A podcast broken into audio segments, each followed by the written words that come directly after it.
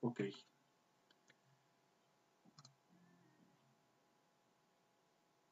Ahí se escucha ¿no? la música.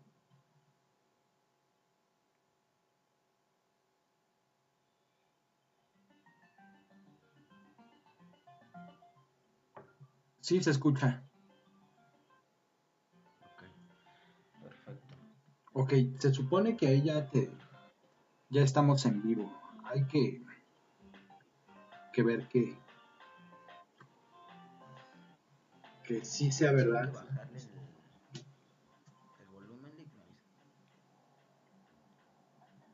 Ok, pues... mm, Para mí está bien, ¿no? Ahorita que las personas se conecten a ver qué dicen.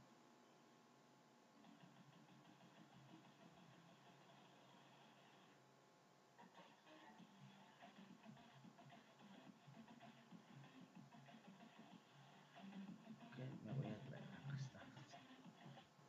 ¿Ya te sale en el canal, Ick? Ya, ya está. Ok.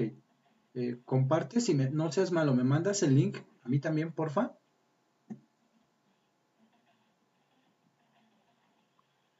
Sí, en eso estoy. Uy.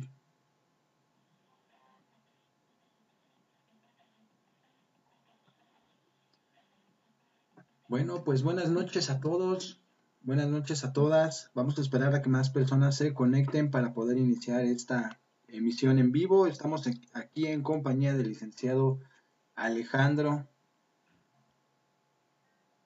¿Qué tal chicos? Buenas noches. Bienvenidos a este primer podcast del canal Hablamos de Ciencias Forenses. Estaremos transmitiendo para todos ustedes. Como ya lo vieron, hablando sobre la película del perfume para pasar un ratito agradable y darle con todo. Así es. Vamos a pedirles por favor que compartan, que nos ayuden a compartir, por favor, para que pues más personas puedan este, unirse a esta situación.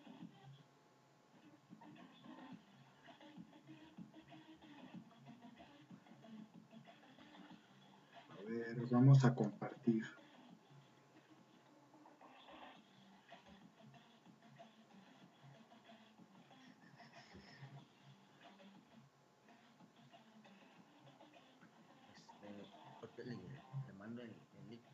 No te preocupes, ya lo tengo, Lick. Ya lo tengo, no hay, no hay problema, ya lo tengo. Estoy este, compartiendo también yo.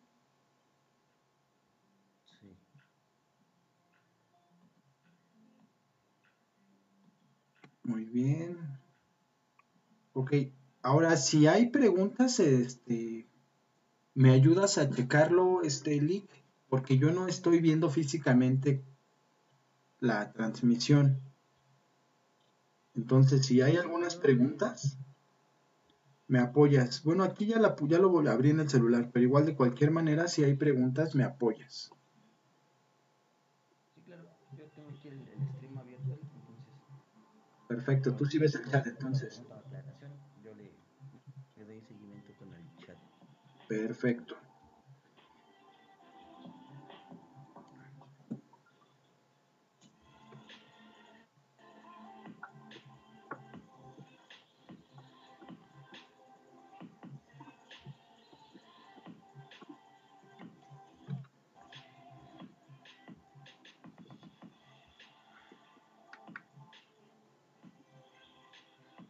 Ver, vamos, vamos a esperar a que se metan más personas. No veo a muchos conectados aún. Sí, no, no se preocupen, ahorita que le vayan cayendo. Y esperamos. Hasta la noche, joven. Así es, no hay problema.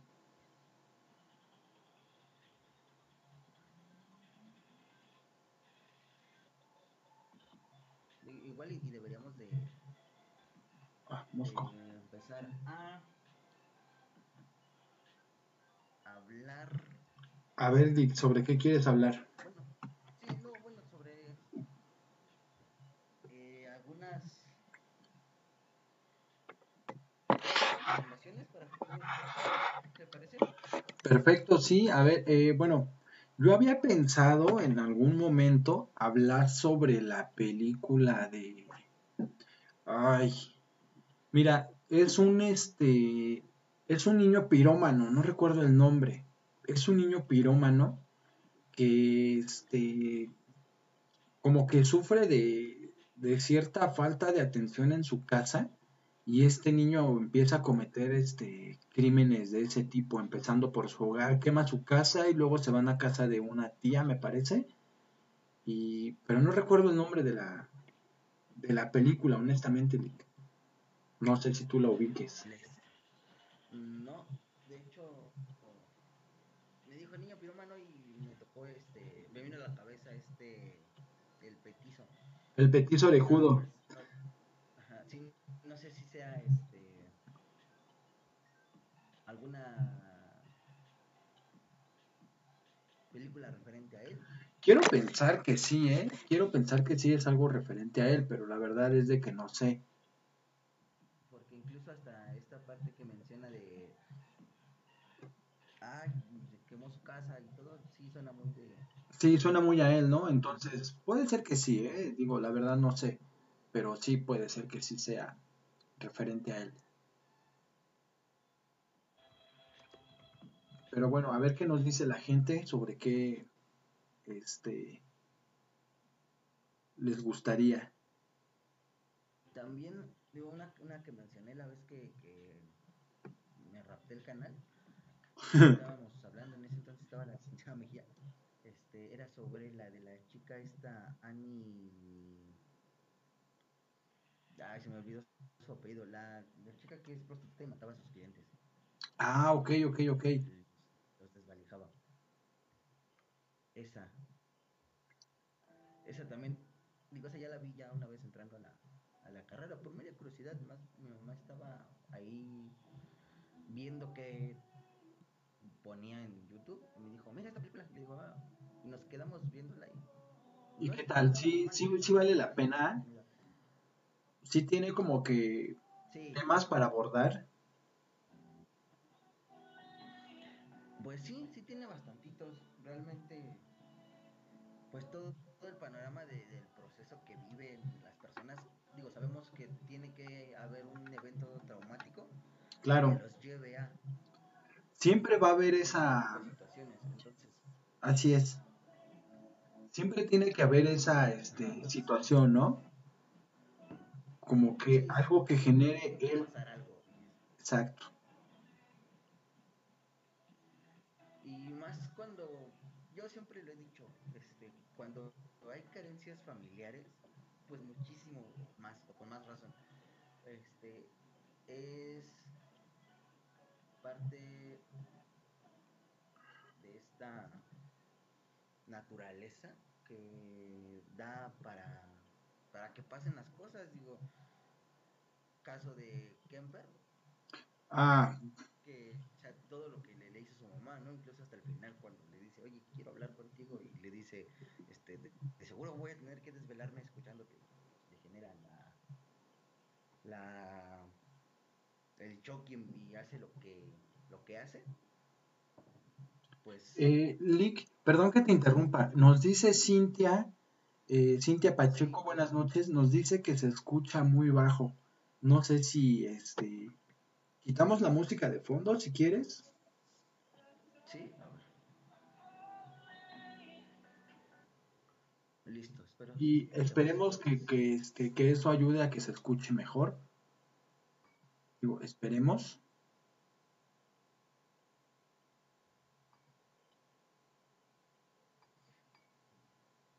Ok. Y mejor el audio. Sí, eh, Cintia Pacheco, ¿ya se escucha mejor? Eh, buenas noches y gracias por estar en la transmisión. La Cintia. Ok. Mm, hay, hay, una situación que a mí me... Eh, fíjate, abordando un poco sobre el tema de la película del perfume. Yo supe de esta película porque, fíjate, te cuento la, la anécdota, ¿no? Eh, pues yo estaba más, este, pues estaba muy, muy chavo, ¿no? Por decirlo de alguna manera. Eh, y trabajaba... ya sabes que me siento así medio viejo, tengo ese eh, delirio. Entonces, este, trabajaba en una empresa que le repartía los rollitos para las máquinas registradoras donde imprimen los tickets. En esta ocasión nos tocó ir a entregar a un mix-up que está sobre Tlalpan. Entonces, eh, era como que ya la última entrega que teníamos que hacer y estaba la película del perfume e iba empezando. Eh, recuerdo perfectamente que estaba en la parte donde el bebé está ahí tirado en, el, piso y está rodeado de, de restos de, de pescados y cosas así medias feas, ¿no? Entonces eso a mí me llamó la atención y le pregunté al chavo que qué película era. Y la tenían proyectada en unos proyectores así enormes, eh, de los que manejaban en ese tiempo antes de que salieran las, las actuales pantallas, ¿no? Y le dije a mi compañero, el chofer de la camioneta, eh, le dije, pues, pues yo me quedo a ver la película, ¿no? Le dije a los chavos que si me daban el chance de quedarme, y pues como ya nos conocían, me dijeron, sí, pues no hay, no hay problema, ahí quédate. Y me quería ver la película y así es como yo me enteré de esta película. ¿Tú cómo te enteraste de, la existencia? Bueno, mi primer contacto con este, con este caso, porque si no fue la película, yo vi el libro en mi casa. Ajá. Entonces, eh, a mí fue como curioso, dije, ah, el perfume. No sé, en algún momento de mi, igual estaba muy, muy chico cuando dije, a lo mejor es como hacen el perfume o un proceso, algo así, no, no me imaginé. Y como tenía esta figura, una pintura de una chica acostada, yo dije, ah, sí es como, como griega, porque realmente el relieve se veía así. Y lo empecé a leer y me gustó y realmente ya después vi la película y veo que sí cambia un poquito el, el panorama, pero igual, este, por explicaciones que luego te dan cuando eres niño, que te dicen, ay, es que no, no es bueno lo que estás viendo. Pues sí, como que lo dejas pasar un poquito, pero ya conforme fui creciendo y vuelvo a ver la película, me doy cuenta que digo, ok, sí es impactante el estado en el que pues la señora pues da luz a su, a su niño, ¿no? Yo creo que es muy poco el, el momento en el que piensas en hacer eso, ¿no? Y a partir de ese momento, con ese simple acto, te engancha la película. Claro.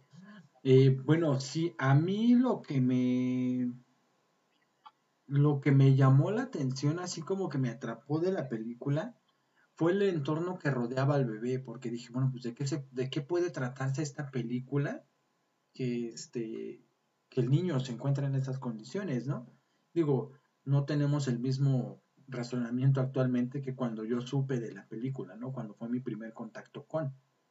Entonces sí fue así como que, mm, ¿de qué se tratará esto, no? Y este, y fue lo que me atrapó de la película, el ver cómo un niño se encontraba ahí en un entorno tan desagradable, fue lo que realmente llamó mi, mi atención de la película.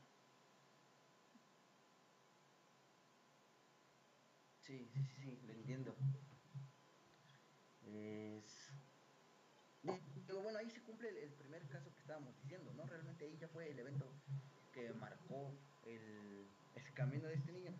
Eh, al principio en esta, en la primera escena se marca esta situación del, por lo mismo de toda la suciedad que había en el,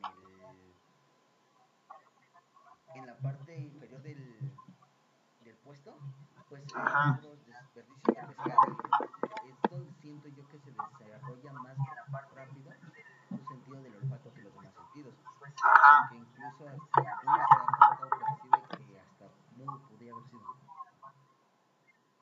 Eh, sí, realmente sí fue lo que, bueno, lo que bueno, quiero pensar que sí fue por esa situación que él desarrolla más el sentido del olfato debido a las condiciones tan pues tan desagradables en las que se encontraba pero quiero pensar que también él quiso que este sentido se desarrollara de esa manera porque él lo llevó a práctica, ¿no? Cuando él es este niño, empieza con esta situación a practicar, a llevarlo a cabo de una manera más, este, eh, como que queriendo descubrir más allá, ¿no?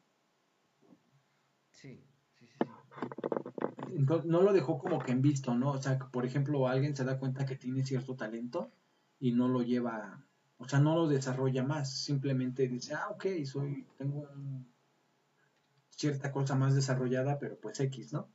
Y esta, esta persona sí como que sí lo llevó más a, a cabo, ¿no? Lo quiso perfeccionar poco a poco. Deje, deje eso de que lo llevó, lo perfeccionó, lo llevó muchísimo más allá de lo que realmente lo, lo debería. Digo, ya más adelante entraremos en ese, en ese tema, pero eh, sí es como que muy curioso, ¿no? La forma en la que busca el, el desarrollarlo tanto veía, ¿no? Ah, esta es, esta es madera, madera mojada, piedra, piedra mojada, Exactamente. charco, ¿no? O sea, Agua caliente, agua este, agua fría, caliente, ¿no? Imagínense lo bueno que hubiera sido para la época el tenerlo trabajando en la aduana. Así hasta se ha de verdad un pasón con- conforme la olía. Imagínense, Mm, lo ponen ahí, ahí sí trae droga. Y luego, luego, claro, ¿no? Pero también puede, puede que, que sí y que pueda haber sido utilizado para otros fines, ¿no? Porque tú sabes que cuando la gente a veces tiene talentos eh, de un tipo así, no los aprovechan para bienes bien, sino para mal. Y es donde ya no, ya no está chido. Por ejemplo, el... Ay, no olvídalo, se me olvidó el... Era de una persona que era este... como tipo vidente, que tenía un don desarrollado de ese tipo. Era una señora, me parece. Y este, esta persona se, se valía de eso para hacer fraudes, ¿no? Con las cartas y este tipo de situaciones. Y empezaba a ayudar a los narcos. Entonces, eh, ahí ya no está chido. Claro, es, F, ahorita que mencionas eso, este, el caso de los narcos es algo muy, muy similar a eso de, del, de la vidente y todo eso. También fue algo que dicen, ¿cómo echan mano de otro, tipo de cosas para llegar a cumplir tal, tal acto? No, sí, sí, tienes razón. Claro, el guante nunca deja de brillar. Acaba de mandarnos un hola. Bienvenidos. A este primer podcast de Hablemos del perfume. Eh, los ponemos un poco en contexto. Vamos a hablar sobre el asesino eh, en general de la película. Digo, eh, algunas es más fácil que hayan visto la película a que hayan visto, eh, a que hayan leído el, el libro, ¿no? Entonces, bueno, a mí la verdad me gustó más el, el libro, aunque déjame decirte, Lick, que la verdad no lo terminé de leer, pero como que me atrajo más el libro que la película. Es que llega el momento en el que se hace tedioso el libro. Ajá. Ta- Tarda mucho en ponerse bueno. Sí, como un libro tiene la, la facilidad de ser muy detallista para que el lector eche a volar la imaginación imagine la escena, lo Claro. que en, en- quizá el escritor en una página describe un plato, en una película son tres segundos Así de, es. de la misma afirmación. Entonces, sí, realmente el libro se te hace un poco aburrido, pero conforme vas avanzando, sí, es así como de que... Sí llega el momento en el que dices, quiero saber qué más va a hacer para no dejarlo de leer. Así es, pero para llegar a eso tienes que como que de verdad querer terminarlo, más que nada es tener las ganas de querer terminarlo, porque si en verdad no tienes como que en mente el quererlo terminar, a mitad del libro ya lo botas, ¿eh? Sí, sí pierdes el interés. Sí, honestamente sí. Digo, no es malo, pero tarda en, en tener acción, ¿no? Por decirlo de alguna manera. Sí. Daniel Vargas, buenas, buenas noches, bienvenidos, bienvenidos todos ustedes. Y los chicos de, de Juan nunca dejará de brillar, y si no lo han visto, pregúntenle a sus, a sus mamás, por favor. Claro. En cosas, en cosas que no. Mira, realmente la película, bueno, es que por el tipo de escenas no es como que para niños, ¿no?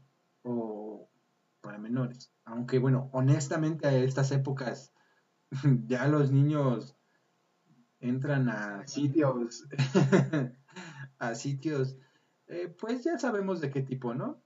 Entonces, este, como que ver la película del perfume va a ser como que, mmm, he visto cosas mejores. Más si conocen las películas de los 70s, 80s de Alfonso Sayas y Rafael Inclán, no, nada, ¿qué esto qué? Claro, sí, no, no. Eh, entonces, bueno, vamos, ¿qué te parece si empezamos a abordar ya el tema como tal? Eh.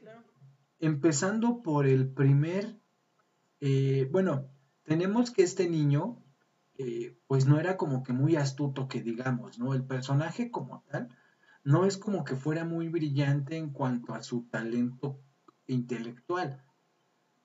Simplemente era brillante pues por el sentido del olfato que tenía súper desarrollado. Pero como que muy inteligente no era, ¿ves? O sea, era como que más, se dejaba llevar más por el instinto que por su capacidad eh, mental. Sí, de hecho, yo creo que en parte lo que afectó el desarrollo cognitivo del niño también fue el futuro que tuvo después. Digo, sabemos que en la película, Daniel Vargas dice muy buena película. Sí, de hecho, es muy buena película. Bastante buena. Y el nunca dejará de brillar, se llama Ángel. Ok. Este, no, no la vi. Pide, permiso, Ángel. Claro, bueno. Santiago y muchísimo más. Este. Digo, aparte del, del, del, tope cognitivo que tuvo este niño, también fue porque se empezó a dedicar a ser un esclavo. Y realmente, pues vemos que trabaja, trabaja, trabaja y no digas nada. Entonces, ahí ya es otra de las cosas que justamente al inicio de estábamos hablando, que tiene que pasar un evento traumático y yo creo que es este, el que no pueda desenvolverse bien con personas de su edad y que incluso también se muestra que el mismo grupo social que con el que él se relacionaba, que eran niños, pues también lo rechazaban. Entonces uno se queda con mamá. Nace en un puesto de pescados y luego aparte me lo chingan, pues sí, es así como que ya sabemos que ese niño no va a acabar bien. Exactamente. Mira, cuando empieza la película, eh, bueno, cuando él ya es grande y persigue a, su primer víctima, que es una vendedora de frutas, no recuerdo el nombre de estas frutas, pero la persigue. Una ciruela, ¿no? Parece que sí. Eh, no recuerdo el nombre, la verdad. Eh, entonces, él persigue a esta chica y aquí la pregunta es, ¿él quería matarla realmente? O sea, por, el, por la escena y por el suceso, él fue estúpido porque él no quería matarla. Entonces, su falta de confianza en sí mismo y demás le impide tener contacto con esta persona. Porque de hecho, en el desarrollo de la película, te das cuenta de que él estaba como que, como que se enamoró. Fue como que su amor a primera vista a esta chica. Y él en el intento de quererla callar, pues la mata. Pero a mi parecer, creo que no quería matarla. Eso es mi, mi opinión con su primer víctima. Yo también creo que no la quería matar. Yo, la, la impresión fue el aroma que ésta desprendió. Claro. Dice Daniel, Daniel Vargas, creo que los problemas vienen desde que el niño está en el vientre, ya que la mamá sufre mucho y eso afecta al niño. Es totalmente cierto. Es, es correcto, sí. Todo, todo, todo, todo, lo que viene este, afectándose, incluso en la película, el o sea, ha tenido ocho embarazos o nueve y de eso nada más se le dio este, este chico, ya con el Bautista. Ajá, pero tuvo suerte porque lloró, porque realmente lo iban a, tirar al carajo, ¿no? O sea, ya era desecho realmente, pero eh, lloró y bueno, se salvó, su llanto lo salvó, pero realmente él ya iba para la basura también. Sí, sí. No sé si se podrá llamar instinto de supervivencia. Digo, en la naturaleza todos los animales lo tienen. Los pájaros, si no vuelan, se nos estampan y ahí quedan. Claro. Igual los, los ciervos y todo este tipo de animales que quedan muy expuestos a la fauna, pues digo, creo que es parte de, ¿no? Se, se tienen que saber defender ante las situaciones para que este pues pueda pues, este, proseguir con el- la ley de la vida, ¿no? Entonces sí, realmente tiene mucho mucho que ver esto que nos me comenta Daniel Vargas, que pues sí, evidentemente es una parte importante, pero después todo lo que viene obviamente también afecta. Claro, y bueno, y aquí sale una pregunta muy interesante que es, ¿un, un, un asesino serial nace o se hace? Ok, aquí tenemos que esta, esta persona eh, puede considerarse que es uno de los asesinos seriales que nacen eh, con esa situación, porque él como que ya tenía eh, desde el vientre este tipo de situaciones, entonces a mi punto de vista puede considerarse como uno de los que nacen. Pero también conforme su infancia y demás, su adolescencia, se hace. Entonces, eh, es una buena pregunta que vamos a ir abarcando a lo largo del, del podcast. Sí, claro, y aparte es una pregunta que se, deja abierta para el chat, ¿no? E- Exactamente, para las opiniones. opiniones y todo esto. Yo también considero que sea que nace Así es. no, no se hace, sino que lo confirma. Claro. Bueno, eh, hablando del caso en específico de Jean Baptiste, Baptiste eh, de este, del, sí, del personaje, Así es, del personaje del perfume. Digo, si hablamos de otros, bueno, ya lo podemos catalogar de otra manera, pero de él en específico, sí, mi opinión es que nació siendo así. Entonces, bueno, ya es ver qué opina nuestra audiencia y si está de acuerdo con nosotros. Y si no, pues que se, que se arme el debate. Es más, les pasamos el enlace del Skype y que se unan. Claro, si se quieren unir, no hay tema, ¿eh? Les pasamos el enlace y ahorita nos agarramos del chongo todos. ¿Cuál es el problema? Que se dejen caer. Claro, Este, pero sí, y bueno, retomando la situación que había sobre el panorama este de la chica, yo siento que el primer impacto fue la fragancia y el, el aroma que este que esta desprendía. O claro, sea, realmente siempre en- durante toda la película, nada más con la chica, se vio que las mujeres eran las que mejor olían, las que más se arreglaban, a diferencia de- del medio en el que este se desenvolvió, ¿no? Porque todo era suciedad y todo era claro. una. Entonces, el percibir esa fragancia, que realmente es algo que está muy desarrollado en él, pues era ah, impactante. Así es. De hecho, él se, se, se molesta demasiado, se, se, se enoja con la vida este, este men, porque este, pues él, bueno, la, la priva de la vida, pero no es su intención, ¿de acuerdo? Entonces él se enoja consigo mismo porque no logra seguir percibiendo el olor de esta persona, o sea, su, su olor se, se va cuando esta persona pierde la vida y al poco pasar del tiempo, eh, pues ya no tiene su esencia esta persona y él, él se molesta porque ya no puede percibir ese olor.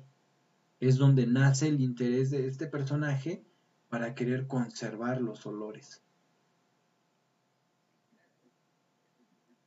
Este, Lick, Lick, Lick, Lick, ¿qué crees que ya no te escucho igual? Apóyame con tu audio. Sí, sí, claro, es lo que estaba viendo. También en el chat me estaba diciendo Francisco Guzmán, se escucha muy bajito. Si le puedes subir este, pero eres tú, Lick. De hecho, nos comentó una chica que eres tú. Sí, sí, sí. Ves que según las pruebas de audio mi micrófono está todo lo que da. Eh, ok. Yo aquí también ya tengo eh, configurado todo como que a tope. Entonces, si nos apoyan a subirle ustedes, muchachos, o unos audífonos, si nos ayudan. Digo, Sí, un poquito más, o no sé si ya me escucho mejor. yo ya te escucho bien. Ahí según yo estoy a tope, estoy a, a lo que da con el audio. Ahí yo ya, este, ya puedo verte bien ahí. Perdón, ya puedo, este, escucharte bien ahí. Bueno, ahora bien, eh, estabas hablando sobre Kelly, perdón. Se me fue la bueno, no importa. Eh, la situación aquí es esa, que a partir de que él nota que esta chica pierde su esencia al, pasar del tiempo de haber perdido la vida, pues él se molesta demasiado consigo mismo porque se siente, pues no sé, se siente estúpido de cierta manera al no poder conservar el olor y de ahí nace su interés, ¿no? Por, por querer aprender esta, esta situación. Y abordando un tema muy, muy, muy curioso de la película, es de que, bueno, eh, él se aparta de su mamá y su mamá muere. Eh, llega con la nana esta y se aparta de ella y se muere. Y después pasa con el vendedor eh, de pieles y se aparta de él y se muere. Entonces como que él ya trae la mala suerte consigo, ¿no? Sí, es la desventaja de,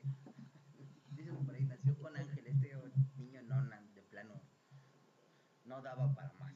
Sí, oye. Con, el vendedor de perfumes también, o sea, de que lo liberó. Lo dejó y... El, puente se, se, derrumbó. Exactamente, y bueno, pues también muere, ¿no? Su fama le duró muy poco. Y de hecho, bueno, ya sería hablar del final. Nos esperamos. Nos esperamos a esa parte. Y bueno, eh, aquí es donde empezamos a abordar un poco sobre las preguntas de oro de la criminalística porque empieza la primera pregunta del qué pasó. ¿Cómo la mata a esta, a esta primer víctima? ¿Cómo la mata? Es que eso fue algo que la verdad no le presté atención, o más bien no, no sé si lo pasaron en la, Su primera víctima fue la que encontró en el este en donde estaban, estaba con su noviecito, no sé, no, bueno, en mi caso supongo que es un, adolescente, que se meten a un como establo y ahí la encuentran. Entonces fue así como un cambio de decir, la estoy viendo de frente, corte A y ya la está, este... O que... Eh, no. Este... Él sigue a esta, a su primer víctima la persigue, ¿no? No sé si recuerdas. Él, él la persigue y llegan a un punto como que un callejón y hay de hecho como que una fuentecita por ahí. Y la chica se sienta a descansar ahí en unas banquitas y él empieza a olerla por detrás, por la espalda, empieza a olerle su cabello y demás. Y la chica se da cuenta, voltea asustada y empiezan, se escuchan dos personas, unos novios precisamente como mencionas, y él le tapa la boca para que no este para que no hable, pero pues él le tapa la nariz y le tapa la boca al mismo tiempo. Y este es de esa manera en que la mata. Pero él cuando cuando ya reacciona, cuando ya se van los novios, los noviecitos estos, los enamorados, eh, pues él, él se da cuenta que la chica pues ya no, ya no se mueve y se le queda viendo nada más. Pero él, él realmente eh, no la veía con morbo, no tuvo la intención de querer abusar de ella, no tuvo la intención de ni siquiera de besarla. Entonces... no, tenía ese, ese, sentido de deseo desarrollado, fue... No, de hecho no. O sea, realmente fue así de, no grites, y sí, ya, ya me acordé de la escena, van bajando las escaleras y se Exacto. más apartado, más, más oscuro. Así es. Ahí donde la presiona con tanta fuerza que para las respiratorias. Sí, sí, tiene razón. Daniel Vargas, además de tener una obsesión de conocer todos los olores, no creo que haya sido de conocer todos los olores. Su obsesión era por mantenerlos. Exacto. Exacto, porque él, él decía que ya conocía todos los olores del mundo, pero quería conservarlos, porque le presume al... Exacto. Ajá. Y una cosa que a mí me pareció muy graciosa es que cuando empieza a juntar las, las cadenas, el cobre y todo, hasta el gato lo mete a la olla. Entonces me hace como que muy curioso que cómo vas a conservar el aroma de un gato. O bueno, es al menos algo que yo digo, no es algo que se pueda preservar. Bueno, pero es que este, recordemos que este sujeto era como que eh, torpe, ¿no? Por, llamarlo de alguna manera, era medio eh, tonto, ¿no? Ajá, eh, porque era muy inocente. Recordemos que este sujeto nunca fue a la escuela, nunca convivió bien con, con la sociedad porque lo rechazaban, por alguna razón lo rechazaban. Entonces, este, es por eso de que él no era como que muy inteligente que digamos. Porque a él le pegaban y se quedaba así quietecito nada más, esperando a que terminaran de pegarle. Porque ni siquiera este, demostraba dolor, o creo que ni sabía que era dolor, o no sé qué pasaba con él. Pero cuando... Exactamente. Cuando le pegaban se quedaba quietecito, así de, a ver a qué hora termina este men, ¿no? sí, sí, realmente sí, es, es, es parte de... Eh, iba a comentar otra cosa. Bueno, regresando al tema de la muerte, de, su primera muerte, sí fue... Eh, ¿Será que ahí se habrá dado cuenta que realmente si les quitaba la vida podría obtener lo que quería? Mm, buena pregunta. Pero recordemos un punto muy importante. Cuando él empieza con los asesinatos es porque se da cuenta que, él ya tiene un modo austero de conservar su, su olor de las, de las chicas. Porque su, este, su segunda víctima fue... Mm, con el, Sí. Dice Daniel, creo que en una parte mata ratas de niño. Mm, recuerdo la escena, pero no sé si las mata o realmente es que en la sociedad los, los aplastaban con las carretas o algo y las dejaban ahí.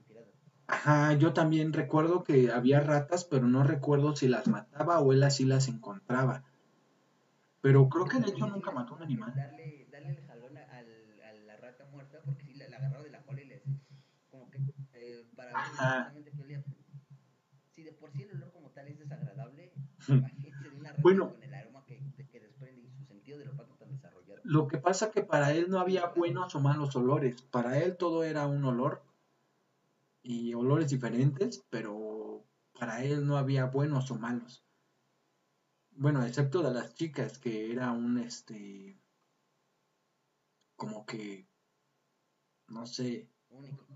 Exacto, para él era algo muy especial, ¿no? Muy único, como mencionas, Entonces, este...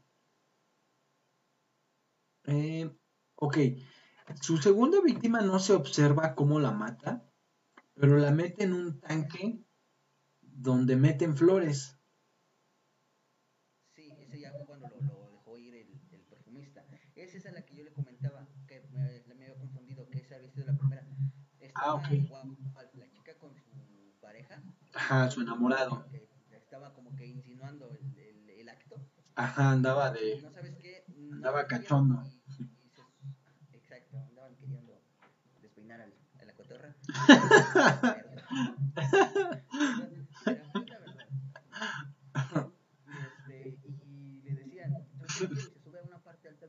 Exacto. Y, y dice, ¿sabes qué? No quiero, incluso avienta en la escalera.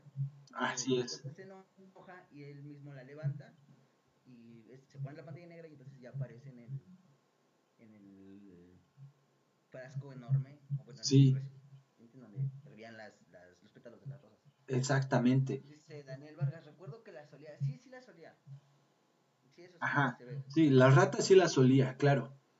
Eh, entonces, bueno, eh, está, estamos aquí observando nosotros que este asesino eh, aún estaba en la fase de experimentación de cuál era o cuál iba a ser su modus operandi, porque la primera la mató sin querer, ¿no? Bueno, a mi parecer, perdón, a mi parecer la mata sin querer y hasta se asusta, ¿no? Se saca de onda con la primera, ay, pues respira, ¿qué te pasa, no? ¿Por qué me ves así? Pero... Huele de nuevo, por favor. Entonces, eh, con la segunda víctima, pues bueno, aquí la situación fue totalmente distinta, ¿no? Eh, su deseo por su aroma era, pues era interminable, o sea, él, él quería de una o de otra manera satisfacer cierta necesidad o cierto interés por el olor de las chicas. Entonces, eh, también fue un fracaso esa, esa chica porque no logró mantener su, su esencia, su aroma. Sí, claro. Eh, sí, siento que de ser un como proyecto se volvió como en una, una obsesión, como ya lo hemos mencionado. Así es. Dice igual Daniel, creo que en esa segunda víctima él perdió el miedo a matar. Mm, de hecho, él nunca tuvo miedo. Él, él no conocía el miedo como tal. Él, él, era ignorante de este término porque pues no, no, sabía ni lo que era bueno ni lo que era malo. No sabía qué era sentir miedo o qué era sentir placer, porque él no sentía placer al matar a sus víctimas. O sea, él, él las mataba por cumplir su objetivo, pero no por cumplir una necesidad. Sí, incluso hasta, yo podría decir, el placer lo obtenía al oler. Ya realmente como que era el, el, sentir la fragancia.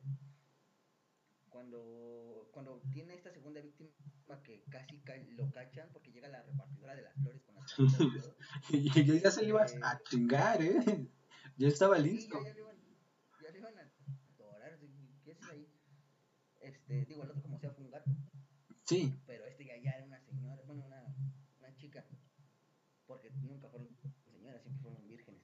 En fin, Así es. Era esta parte de que su como cuidador, no sé cómo se le llama, algo así, ¿no? El que lo cuidaba le dice, es que no huele a nada, no huele mucho. Dice, ah, no, estoy, estoy medio chato todavía. Ajá, mi experimento fracasó, ¿no? Mi experimento falló. Ajá. Es correcto. Digo, también entonces ya sabemos que no tiene, no tiene la mejor nariz porque dicen, dicen por ahí que los perros sí huelen el miedo y este niño no le el miedo, entonces ya ahí nos falló. Exactamente. Bueno, sí, es que realmente él no conocía el miedo, digo, a lo mejor olía el miedo en otras personas, pero no lo detectaba como tal porque pues él, él no sabía de qué se trataba, ¿no? Entonces, donde él se da cuenta que es su modo para llevar a cabo sus asesinatos siempre, es con su tercer víctima, siendo esta una prostituta. Recordemos que la prostituta tenía un perrito de mascota y que la empieza a llenar de grasa y esta le dice, dime la verdad, te excitas al hacer eso y, sin ella saber que realmente no, si ella hubiera colaborado pues no le hubiera pasado nada, pero eh, se espantó al ver, creo que era una cuchilla, mm, no recuerdo sí, qué era. como una este, curva, lo que luego venden para quitarle el tallo a las flores, pero en más grande. Ajá. Era un arma blanca, ¿no? De tal manera. Sí. Digo, ya medio de esas épocas, pero era un arma blanca. Entonces, pues, eh, la prostituta se espanta al ver eso y le avienta el dinero. Y cuando ésta se da la vuelta para, para volverse a vestir, él le pega en la, en la cabeza. Y es este, es donde descubre que es un método fácil y pues que tiene el resultado que él espera, ¿no? Sí, claro. Ahí sí es donde ya, ya yo sí consideraría que entonces ya no lo hace con el temor a, a qué va a pasar después, sino es el yo agarro, actúo y ya que los demás hagan lo que tienen que hacer, porque realmente no era un asesino tan brillante que tengo que ocultar, tengo que ocultar el cuerpo para que no lo vean, al contrario, era, hacía su su chamba y decía, pues, ¿qué se cree? Ajá, exactamente. Pero la falta de desarrollo de la, de la criminalística realmente no estaba como que muy avanzado en esos tiempos porque las investigaciones eran muy neófitas, eran muy torpes. Digo, en, esas épocas eran muy torpes las investigaciones. Eh, recordemos que eran los años... Mmm, sea, la época de la Inquisición, que es siglo XV, 1600. No, creo que era siglo XVIII, ¿no? 18. La verdad no estoy fallando con tiempo, espacio. Ahí. Bueno, pero sí era, era, entre el 15 y el 18. Exactamente. Eh, y bueno, eh, sí, por mucho. Entonces, bueno, eh, La, la cuarta víctima de este sujeto son dos chicas. Exactamente, que, que están jugando en un laberinto. Es donde conoce él a su premio dorado, donde conoce él a su... mm, sí, pues a esta chica, ¿no? Que él quiere conseguir su aroma sea como sea. O sea, él, él ya sabe que, que quiere a esa mujer, ¿no? Eh, obviamente él nunca tiene un índole eh, sexual o un interés sexual con ninguna. Recordemos que todas sus víctimas eran vírgenes a excepción de la prostituta. No, también según el, el Ellis, la chica se llamaba Ellis. Su papá, la verdad, no sé qué cargo tenía, se ve que era una persona muy influyente en la sociedad. Y incluso cuando estaban empezando a poner en, en tabla de juicio el caso de este chico, dice, porque incluso hasta la prostituta que mató era virgen. Ah, caray. Eh, bueno, hace comentario, todas eran señoritas, incluso incluyendo hasta la prostituta. Este, Mm, Entonces, yo siento que también su mismo olfato le indicaba qué tipo de mujeres sí, qué tipo de mujeres no. claro, entonces él, él era lo que buscaba, ¿no? Que fueran mujeres Sí, eh, que vírgenes. fueran vírgenes. Ajá, Claro, No forzosamente que fueran vírgenes. Sí, porque si no, pues agarraba cualquiera, ¿no? Digo, eh, pero sí, por alguna razón eran vírgenes. Eh, No sé qué opinen en el chat del por qué creen que él escogía a las mujeres vírgenes. Es, es interesante. Sí, es, es algo que probablemente ni, ni el mejor perito va a poder contestar. O sea, va a decir, son vírgenes. Pero en esa época sí es el por qué. ¿Por qué eran Claro, vírgenes nada es, más? es No exactamente. cualquier otra persona. ¿no? O cualquier otra señora. Realmente cuando empiezan, eh, llevan este caso hasta el, hasta la iglesia y todo esto, pues yo veo que hay bastantes este, mujeres presentes. De entrada, pues sí, por el temor que hay, pero también toda esta parte del que puras señoritas, o sea, no, no creo que haya alguien que lo pueda contestar. Yo, yo la, razón que más le veo es que porque su mismo olfato les indicaba un sentido de pureza, no sé. Es correcto. Sí, yo también pienso lo mismo, que le indicaba como que eh, de cierta manera si era este em, como que aptas para lo que él quería lograr o no. Recordemos que cuando él se va para Graz es porque ya tuvo la, su plática con el perfumista y ya le había indicado cómo poder mantener el, el olor, ¿no? La esencia y toda esta situación de los perfumes. Entonces, este, él ya tenía como que un previo estudio sobre esa situación. Y es como él empieza a coleccionar estos, eh, estas esencias para completar su, su perfume, ¿no? Y es donde nace... Ajá, dime. ¿sí? Sí, adelante, No, Lick. de hecho, de hecho, este, cuando este el perfumista, se me fue el nombre, le dice, le cuenta la, la historia de Egipto, algo similar y es algo que Daniel Vargas dice, ¿será porque el señor que le enseñó a hacer perfumes le dijo que los olores son mejores en flores vírgenes y por eso él busca mujeres vírgenes? No se me ocurre algo más, pero ¿cómo sabe él que son vírgenes? O sea, sabemos que no tiene estudios, ¿cómo, cómo se entera de, cómo sabe que una mujer es virgen o no, si ni siquiera tenía como que este sentido de la sexualidad. Claro, eh, bueno, supongamos que era por el sentido del olfato, ¿no? Digamos que su esencia era más pura, por decirlo de alguna manera. Es lo único que se me ocurre, que, que su esencia era más pura de estas chicas que de las otras. Es lo único que a mí se me ocurre realmente. No sé. Sí, a mí también. Sí, sí, a mí también. O quizá porque eran muy pequeñas.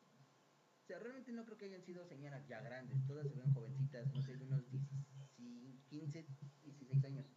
Claro, mira, dice Daniel Vargas, ¿será porque el señor que le enseñó a hacer perfumes dijo que los olores son mejores en flor? Ah, sí, de hecho ya lo habías dicho.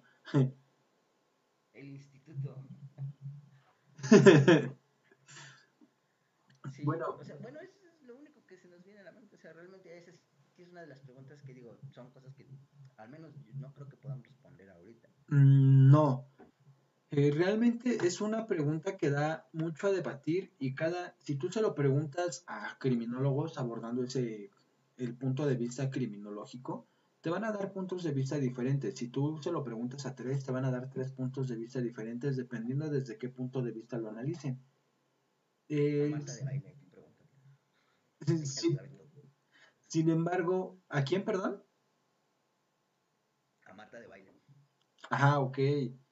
Mm, ahora, eh, si damos un punto de vista criminalístico, yo te puedo decir que realmente él lo hacía por, por instinto, porque su instinto, bueno, su, su, de, su sentido desarrollado le decía cómo cómo elegir a las mujeres, ¿no? Que como que su esencia era más pura que de las otras.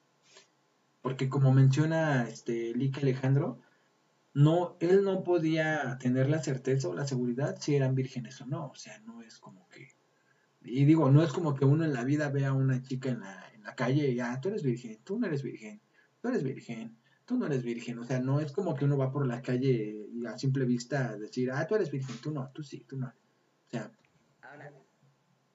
me le cuento ahorita que me comenta esto de que uno no anda por la calle que mujeres son vírgenes y que no.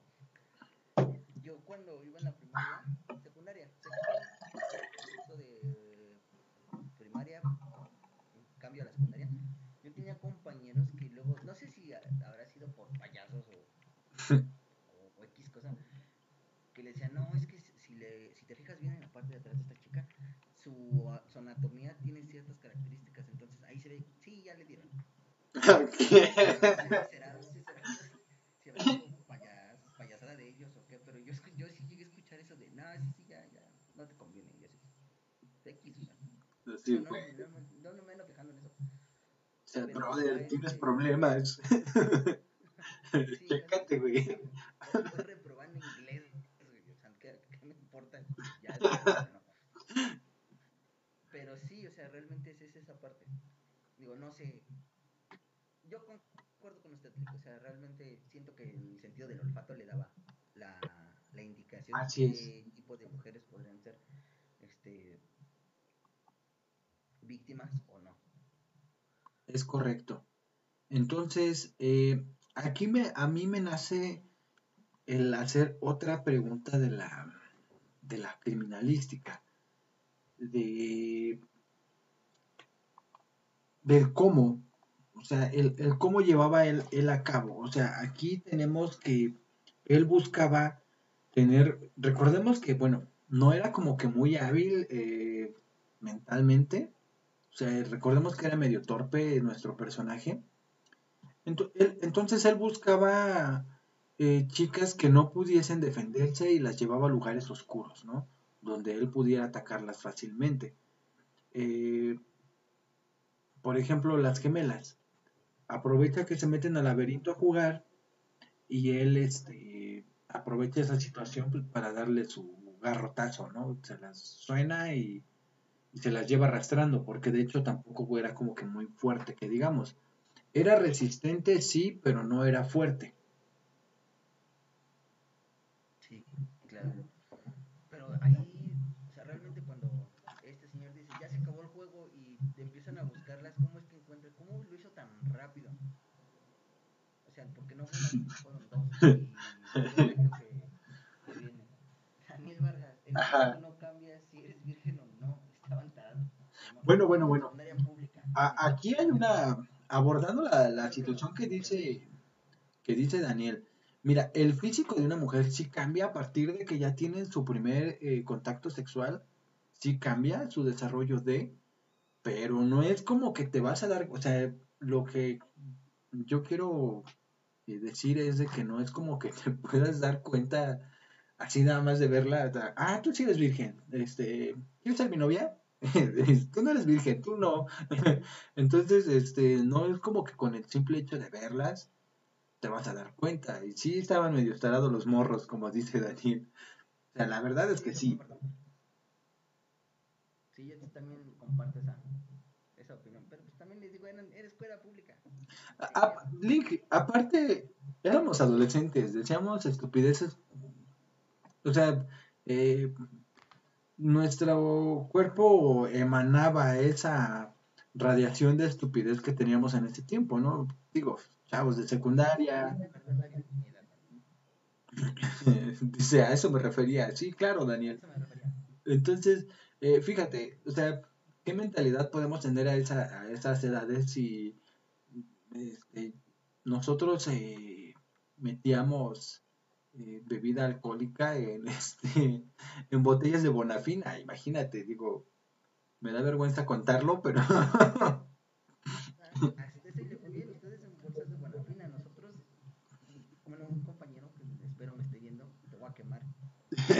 este, ubica las, las bolsitas de, que dan con dulces en fiestas.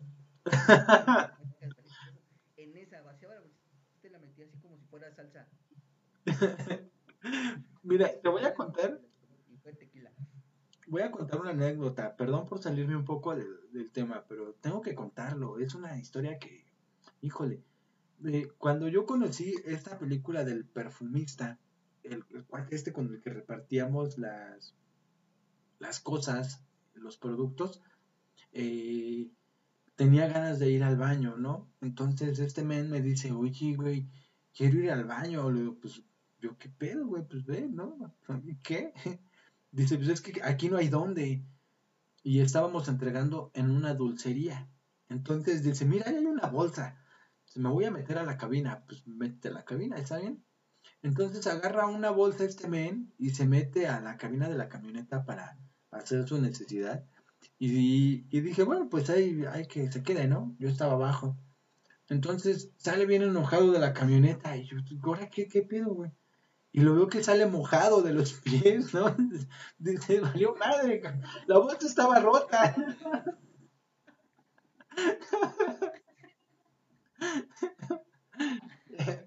y bueno, esa es una anécdota graciosa que dejó el conocer esta película. y bueno, dice Daniel, no soy tan grande, apenas tengo 21, pero la verdad sí me tocó hacerlo del alcohol. Sí, Daniel, yo creo que todos en algún momento lo hacemos. Pero fíjate que antes era más fácil porque eran más torpes los profesores, este, los como que no, no te revisaban. Y ahorita yo veo a mis sobrinos, por ejemplo, ya les hacen operación mochila, o sea, ya, ya, ya los revisan. Y dices, no inventes, está bien, pero antes no nos revisaban. Sí, no, digo, yo también soy más o menos de la generación de tengo 23. Y este y sí, como dices, como dices, nos, nos tocaba que nos hicieran operación mochila, a nosotros nos revisaban hasta por el jodido peinado.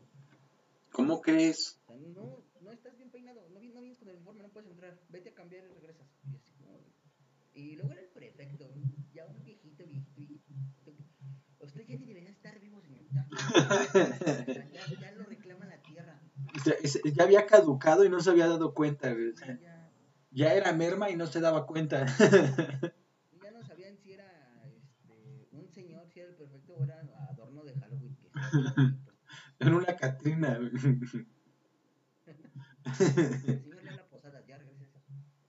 ya terminó Halloween. Eh, bueno. Sí, yo creo que todos, este. Todos pasamos por esa. Ahí viene la prefecta.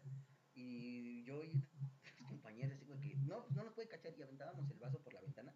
Y ese día, por de malas, le cayó a una maestra. No inventes.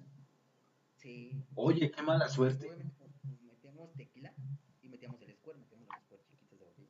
Sí, sí, sí. Entonces, este, pues, los vaciábamos ahí. Y ahí viene la prefecta y avienta el, el vaso. O bueno, aventamos el vaso y va pasando una maestra que ni siquiera nos daba clases a nosotros. que había sido este, nuestro, nuestro salón y ya, pues, ya se la dejamos. Y me suspendieron por eso. No inventes. Yo nunca tuve una experiencia así de que... Ya después metemos vodka en las botellas del centro. Ajá, bueno, yo ni siquiera me acuerdo qué tomábamos. La verdad no, pero éramos tan, no sé, fíjate cómo todo es mental, porque salías ya bien flameado de la escuela y tú sabías que tenías que bajártela al llegar a tu casa porque si no iba a haber problemas, ¿eh? O sea, era de, por ejemplo, como en la prepa, ¿no? Vas a la prepa, te ponen súper pedo y ya en tu casa llegas al 100. O sea, digo, no manches, ahorita yo quisiera hacer eso y ya no puedo. Es que ya teníamos algo que se llama la edad. Gracias por hacerme sentir viejo de nuevo. Cada que tienen oportunidad me lo recalcan. Ah, yo tengo 21, dice Daniel. Ah, pues yo, yo soy de su generación, tengo 22, 23. Sí, sí, güey, yo tengo 30, gracias. Ay, son, son casi 5 años. Bueno, eh, imagínense, a lo que iba, eh, imagínense, imagínense que nuestro papá haya sido el perfumista, nos olía alcohol, tú hueles alcohol esa época, vale. No, cera caliente en el hocico. Con el cable de la plancha. A mí sí me tocó que me sonaran con el cable. A mí con el palo de la escoba. Creo que el palo de la escoba todos lo estrenamos en algún momento, ¿no? Por nuestra culpa tuvieron que cambiar por lo menos una vez el palo de la escoba. Sí, sí, yo también creo. Bueno, eh, entonces su quinta víctima de este individuo eh, mm, no es, no se nota como lo hace tampoco, pero es en unas escaleras y a partir de que mata a las gemelas es como se desata como que más su necesidad de mm, de querer matar a esas personas para él seguir haciendo su colección de, de aromas de estas chicas. Exactamente. Y, y, llegamos a un punto muy interesante que es el, cuántas víctimas fueron las que este individuo este, mata. A ver si Daniel tiene idea de más o menos cuántas fueron. Yo, yo me podría arriesgar a decir, pero me espero al chat. Sí, vamos a ver qué dice Daniel. Les voy, a, les voy a recordar la escena.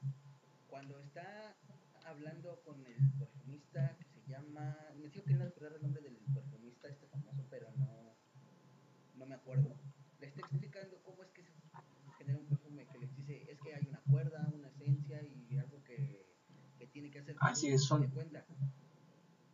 Este, hay una historia de Egipto en el que se dice que en un emperador, bueno, un rey, este, lo enterraron con una esencia y nunca supieron qué era, pero olía nunca supieron.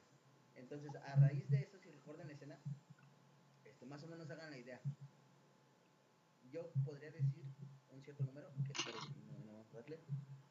Y sí, no pasa nada. Ok, a ver Daniel, ¿qué nos dice Daniel? No, se está riendo de que jugaban con el palo de Sí. Daniel, ¿tú conoces los pitufos, Daniel? O, o ya, ya. Es hab, hablando de hablando de, de, bebidas este, alcohólicas, ¿conoces los pitufos?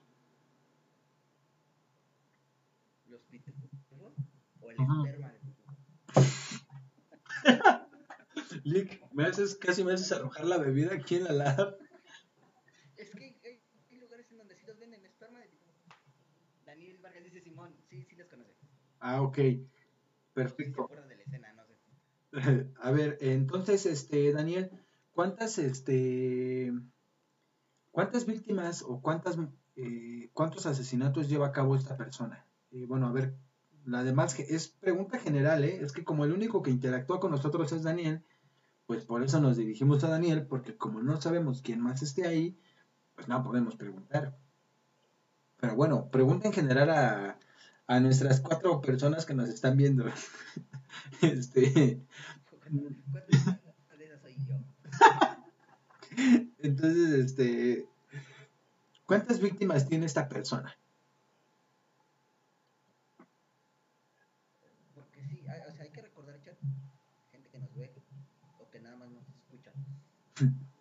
que seis. No, error. No, fueron más. No, no fueron más, sí. Este, hay que recordar que llega al punto en cualquier asesino en serie que se, que se siente satisfecho. Deja un espacio límite de desahogo en el que vuelve a seleccionar a sus víctimas. Pero, eh, no recuerdo bien la película. Póngase a verla, la anunciamos el podcast desde hace como tres días. Sí, anunciamos con una semana de anticipación para que, precisamente para que la vieran y tuviéramos como que para debatir, ¿no? Entonces, este, para que vean la siguiente película que vamos a abordar, eh, hazme favor, este, Ale, de decirles cuál es, para que, este, sepan. Sí, la, la siguiente película a analizar o a platicar, no sé cómo se pueden llamar, eh, es la de Seven, la de Siete Pecados Capitales. Digo, esta es un poquito más conocida porque salen a, a actores de renombre, ya sea Morgan Freeman y el otro tipo, ese casi ni lo conocen, ¿cómo se llama? Brad Pitt, Brad Pitt, algo así. No, no sé. Eh, pero sí, esa es la de Seven, los siete pecados capitales. Es muy buena. De hecho, pues Morgan Freeman es Morgan Freeman. Entonces, este, échale un ojito y la próxima semana vamos a, a hablar sobre ese tema. Igual y, y, si no sé qué le parece, si hacemos una, una invitación y a quien quiera participar. Claro, yo no hay tema. Que nos deje un correo y los, los hacemos parte, o sea, también para interactuar con los suscriptores y Bueno, eh, pero sería, mira, recuerda que dentro de ocho días tenemos dos invitados de, de este canal que se llama La Risotada. Tenemos dos invitados muy especiales en la siguiente semana. Va a estar divertido, la verdad. Lo que queremos es hacer como que esta parte de cada ocho días hacerlo sin dejar de abordar el tema del canal, que son las ciencias forenses, pero hacerlo un poco más interactivo, ¿no? Un poco más gracioso. más, más dinámico, sí. Exactamente. Entonces vamos a tener a dos invitados. Sí, Hanna Ivette Martínez, qué bonito nombre. Buenísima esa película, lo sé, es muy buena. Y el final no tiene, no tiene precio. Entonces, ya avisamos, Hanna. David, Ana, Daniel, Así es de que, pues déjense caer la próxima semana, va a estar bueno. así es. Y, Bueno. y de, de la siguiente semana en adelante, quienes quieran ser partícipes de, nos ponemos en contacto, les pasamos el link y este, y que se arme. Es correcto, no hay ningún problema. Eh, Y bueno, aprovechando, Hanna, ya que bueno que te hiciste en el chat, ¿tú viste la película del perfume? ¿Cuántas víctimas tiene esta, este sujeto?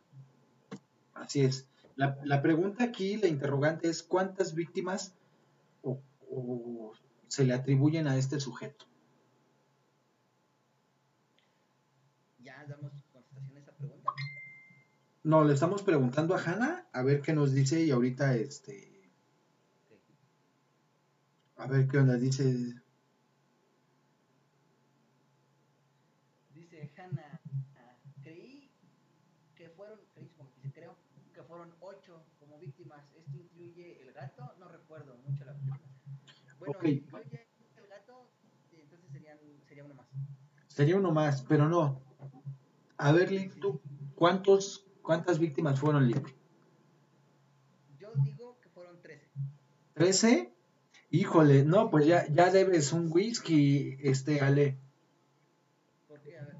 Mira, vamos a contar las víctimas, ¿ok? Eh, yo al paso de la película hice mis anotaciones porque la volví a ver, ¿ves? Entonces, este, eh, anoté precisamente las víctimas que tuvo porque se me hizo un dato importante, muy importante de la película. Entonces, me tomé el tiempo de contarlas. La primera fue la que mató sin querer, ¿no? La que le estaba tapando la boca y la nariz para que no se callara. Esa fue la primera. La segunda fue la prostituta, ¿ok? Después de esto tuvo dos golpes en uno, que fueron las gemelas. ¿Ok? Llevamos cuatro. La número cinco, bueno, sería la... Sí, la cinco. La vendedora de, de frutas en una escalera. Eh, después de las, de las gemelas, se desata más como que a, a matar, a matar, a matar. Y es cuando empiezan a declarar toque de queda, que empiezan a, a decir que es un este, discípulo de Lucifer y no sé qué tantas falacias dicen, ¿no? Entonces, eh, después de eso, una cuidadora de ovejas que va en un como callejón, se la suena. Eh, luego, en el campo de flores, que son de lavanda. Eh, de hecho, esa chica sale con su novio al principio de la película, después no se ven y ya después se ve la chica muerta. Eh, después de esto, la número 8. Ahí ya perdí la cuenta, 8. Ajá. Es este una mujer en un sofá en una casa. Abre la puerta la no sé si sea la criada o la nana. Abre la puerta y, y grita porque ahí está en el, en el sofá. Llevamos eh, nueve, nueve víctimas. La número 10 fue la mujer eh, que está junto a la... Eh, bueno, esa es otra. La número 10 fue cuando unos guardias van a cerrar una puerta. Este... Hannah y Beth, muy cierto. Muy cierto de qué cosa. Mm. Bueno, junto a la puerta general del pueblito, cuando están declarando el toque de queda, empiezan a cerrar todo y este, la ven dos guardias. Eh, luego la número 11 es otra que está en unas escaleras. Exactamente. Hay, hay una que está como en unos de madera. Eh, sí, eh, todavía no llego a esa, pero sí, sí está anotada. La número 12 la te- tengo que es la que está este, en unos pétalos de rosa. Eh, la 13 es la que está en unas maderas, que igual encuentran dos, dos sujetos que están este, poniendo maderas en las ventanas y en las puertas para que él no entre a, la- a los hogares. Entonces quitan las tablas, las maderas, y ven a este, a este sujeto. Hasta ahí llevamos 15. Luego, ¿sí? Las víctimas que mencionaste, pero ya me equivoqué. güey. Este, llevamos 15. Luego, la número 16 es una monja. Es una monjita que de hecho le encuentra este padrecito que es bien exagerado. Ahí, ahí yo siento que ahí fue cuando el padre dijo, "Pues, ¿saben qué? Sí, esa es cosa del diablo. Se metió con... Digo, también así, o sea, el padrecito también hacía lo mismo, pero nada más no les mataba. Exactamente. Pe- perdón si hay un sacerdote aquí, pero también se pasa de lanza. No creo que haya un sacerdote viendo este tipo de contenido, pero, pero también sí nos- no se pasen. Lee, nos van a... Sí, no importa que nos dejen de ver. Bueno, en el número 17 tenemos... eh, ok, una en una granja que está este, ordeñando. Está, está ordeñando una vaca y llega y le da. Daniel dice, Simón son los más santos. Ese Daniel me cae bien, ¿sabes? A mí también. Y bueno, eh, en el número 18, pues ya tenemos a la a su premio dorado, ¿no? Que es esta, Eh, la hija del señor este que es como que, tiene mucho poder, ¿no? Exactamente. Entonces, eh, ¿cuál era el modus operandi de este sujeto? Pues con todas fue el mismo, excepto a- hasta la prostituta, porque las otras, eh, bueno, la otra fue la que asfixió. ¿Cuál fue la causa de la muerte de las víctimas? Pregunta para la audiencia. Cintia Pacheco Hernández, yo pensé que te había sido. Jaja, y sí, siempre es de quien menos te lo esperas. Eso es lo bueno de estas películas. Y de hecho. La verdad es que sí. Eh, el modus operandi, a ver. A ver, pregunta para el chat. ¿Cuál era el modus operandi de estas? Yo ya lo había mencionado, pero bueno. eh, pregunta para la audiencia. ¿Cuál, ¿Cómo era el modus operandi de estas, de este sujeto?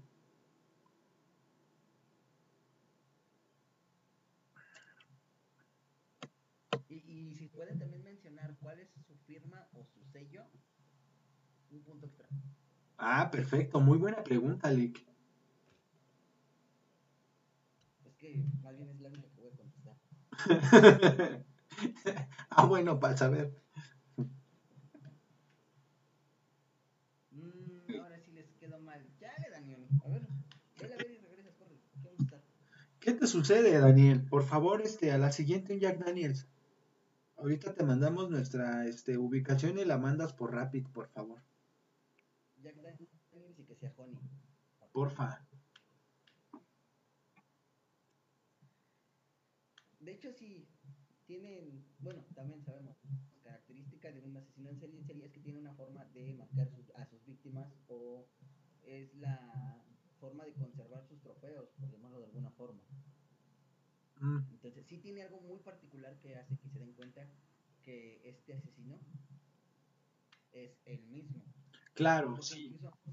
porque incluso si recuerdan cuando están en misa y están blasfemando en contra de, este pobre e inocente sujeto, este, llega un cartero con su cartita y lo ha confesado, ya lo detuvieron y todo, y cuando examinan, dicen, ah, bueno, este, este, esta, esta persona no es porque confesó los crímenes, pero no coincide en cómo está realmente actuando. E, es correcto.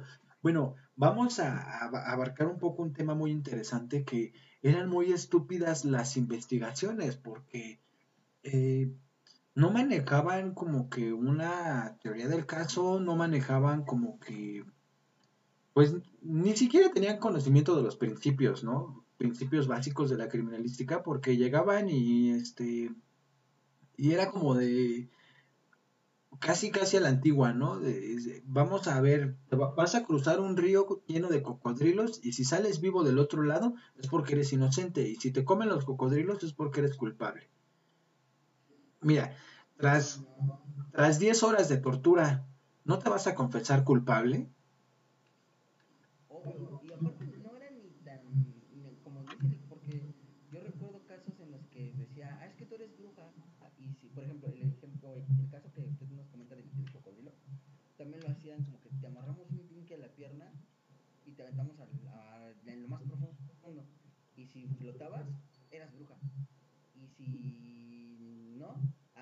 que Dios te abandonó. No, ¿cómo? El diablo te abandonó y Dios te salvó. Entonces si eras bruja. Y ah. es que porque eras bruja. Entonces en esa época no, te, no sabían cómo hacer un perfil. Ah, ok, ok, sí. Este, y aparte de eso, yo siento que tampoco estaban listos para ese tipo de cosas. O sea, realmente no, no, se encuentran capacitados para poder dar respuesta rápida. Es, es como lo que es como lo que pasó aquí con, con la Mataviejitas. O sea, eh, la fiscalía, bueno, antes era la procuraduría, no estaban listos para para abordar una situación o para afrontar una situación de este tipo, porque todos pensaban que era un, hombre, para empezar, por las características eh, morfológicas que dejaban las víctimas, ¿no? Eh, se creía que era un hombre, pero realmente la investigación se estaba llevando mal. La verdad es de que eh, la Mataviejitas era de cierta manera como el, como el perfumista, porque no era como que muy astuta de cierta, o sea, era inteligente, pero no tanto, porque Tampoco limpiaba el lugar, o sea, dejaba todo en desorden, no se fijaba si tocaba algo o no. O sea, como que le daba igual, ¿no? Así de que me voy a tomar un café con el cadáver y a ver qué pedo, ¿no? Quizá al principio, sí, porque yo, yo recuerdo haber escuchado de fuentes no muy confiables, digo, hablamos de teorías que decía que incluso llegó el momento en el que acomodaba el cuerpo. Pero sobre una almohada, los metí en agua, como para simular que estaban calientes, o que estaban como tomando una una terapia o algo así. Entonces, este, pero o sea, quería hacerse pasar por enfermera y primero las mataba y luego las cuidaba. Sí, dice Daniel Claro, sí, sí, totalmente. Eh, Aquí es donde entra la, la interrogante sobre, a ver, aquí hay una, aquí Daniela, este, perdón, Cintia nos está diciendo algo. Daniela, dije, perdón, Cintia, oh sorpresa para las personas que era, nadie podía creer que ese tipo de mujer pudiera matar a tantas personas. Sí, es, es correcto, este, Cintia. Mira, honestamente es de que la, la, la Procuraduría en ese tiempo no estaba lista y nunca pensaron que una mujer llegase a cometer este tipo de situaciones, eh, pero no por que creyeran que fueran incapaces en cuanto a su capacidad mental, sino por la pureza que se le tenía considerada a la mujer, por la, de cierta manera, ¿no? Por la este, inocencia, por así decirlo, de una mujer. Eh, sin darse cuenta que el odio y la ira pueden llevar a cualquier persona a cometer actos inimaginables, ¿eh? de verdad. Sí. Y también eh, caemos de nuevo también en que pasó lo mismo que le ha pasado a la mayoría de los asesinos en serie. O sea, recordemos que pues te la vendieron por tres cervezas de niña. Mm, sí. Eh, el mismo caso con este con el perfumista, lo vendieron por cinco francos, ¿no? La primera venta que tuvo fue por cinco francos, porque le quieren dar tres y se enoja la señora, ¿no? Dice cinco y ni un franco menos. Y le duraron como cinco minutos sus francos porque la asaltaron como a dos calles, ¿no? Sí, claro. Entonces, yo creo que, como comenta, o sea, aparte del odio que cierta la, gente luego, bueno, en este caso los asesinos en serie, hacen, es de acuerdo a cómo, dicen por ahí, cada quien cuenta cómo le fue en la feria. Claro. de acuerdo a lo que les pasa, es la forma en la que ellos aplican ese coraje. Pero eh, el perfumista no lo hacía con coraje. Él, él no tenía... Sí, porque sabía que no lo podía obtener de otra forma. Y eso le molestaba, lo frustraba. Pero no lo hacía, o sea, bueno, tal vez lo hacía con el coraje, pero no era el... Si él hubiera hecho lo mismo que la Mataviejitas, por ejemplo, sus víctimas hubieran sido con personas de las características similares a las de su madre, por ejemplo, o hubieran sido personas adultas y no vírgenes. Ahí ya no aplica el mismo, el mismo perfil o la misma perfilación que se aplica con la mata viejitas, porque ella le tenía coraje a las viejitas por la situación que pasó con su madre. No, sí, claro, pero también se tiene que entrar en comparación, o sea, a la mata viejita por lo que pasó con su madre, pero la, la, el caso del perfumista, perdón, es porque realmente sabía que no podía obtener la fragancia y lo intentó con la prostituta y lo intentó con la de las flores y dijo, bueno, a mí no me, no me queda de otra más que pues, matarlas. O sea, realmente es así como se acomoda a su modus o a la forma en la que lo, lo, lo está haciendo, se le ha presentado. Claro. Yo estudio psicología, ay ya, pues presumir, pero aún no estoy sí. para plantear trastornos como esos. Pues échale ganas, échale ganas y aquí tienes un espacio en el canal con nosotros. Y sí, o sea, de hecho todo se puede lograr con dedicación, entonces ya después quién dice que tú no podrías perfilar al próximo asesino en serie, igual y no de México, igual y de países primermundistas, Alemania, Argentina, porque en México no hay. Mm, fíjate que... Según, la fiscalía. Ajá, exactamente. Mm, no quiero abordar muchos esos temas porque a veces no es conveniente para mí, pero... Eh, en fin. Bueno, entonces, eh, ¿qué, ¿qué, punto seguía, Lick? Ya me perdí. Estábamos en el modus operandi. Ah, ok. ¿Cuál es el modus operandi de este sujeto? Cintia, ¿cuál, ¿cuál crees tú que sea el modus operandi? Pero, con todos, sí, estoy viendo, ya estoy viendo. No, sí, pero con todos tiene un perfil para sus víctimas. Que con todos los, los tamaleros que utilizaron personas para la elaboración de tal producto. O los taqueros con los perros. Mira, eh, hablando de, de, tamaleros, yo creo que yo comí carne humana, les voy a contar. Eh, salió en las noticias. Eh, no, de veras. ¿Ah, la de la señora? ¿La de la señora Indios Verdes? No, aparte. Aquí en la, por la calle 11, se así se llama el lugar, encontraron a una señora que hacía tamales de humano y yo comía de esos tamales cada sábado cuando estaba estudiando este, criminalística precisamente. Este, estaba estudiando un, un diplomado, ¿no? En una escuela patito, la verdad. Pero era diplomado, no era la, no era la licenciatura. Entonces, eh, no, eh, más, más chafitas, sí hay más chafitas. No quiero quemar a la escuela porque, este, pues conozco al dueño de la escuela y va a decir, qué mala onda. Bueno, ya, ya dije que era el diplomado, perdón. este Doc, si me está viendo alguna vez ve esto, perdón, pero perdón, pero es la verdad. Entonces, bueno.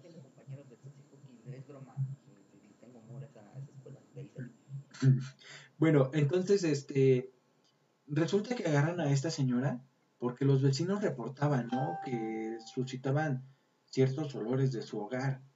Entonces hacen un reporte sanitario y empiezan a ir a, las, a los hogares, a los domicilios. Y pues ya, ya llevaban órdenes, ¿no? De entrar a los domicilios y entran a la casa de esta señora. Y le encontraron cuatro cuerpos en el refrigerador y aparte los que ya tenía cortados. ya, ya tenía unos preparados en el caso. Entonces yo creo que yo sí ya hice acto de canibalismo sin querer, ¿eh? De hecho, hasta que dice eso de canibalismo, Daniel dice, eso sí está feo, bro. Creo que a mí me pasó lo mismo, pero eran tacos de perro. Y Cintia Pacheco, pregunta directa para el licenciado Julio. Jajaja, ¿sí está buena la carne humana?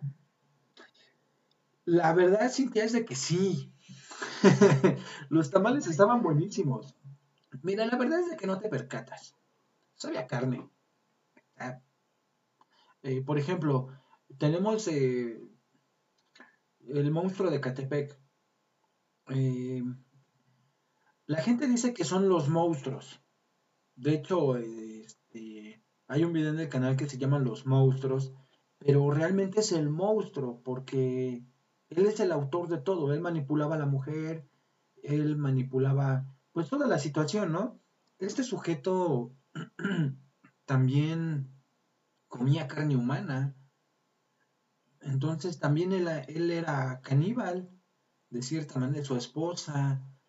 Entonces, eh, Hannibal Lecter, la serie, qué platillos tan deliciosos hacía, ¿no? De hecho, en una escena le lleva de almorzar a, a Will Graham, le lleva salchichón con, con huevo y tocino, y le dice Will Graham al doctor Lecter, le dice, oye, nunca había probado un tocino tan rico.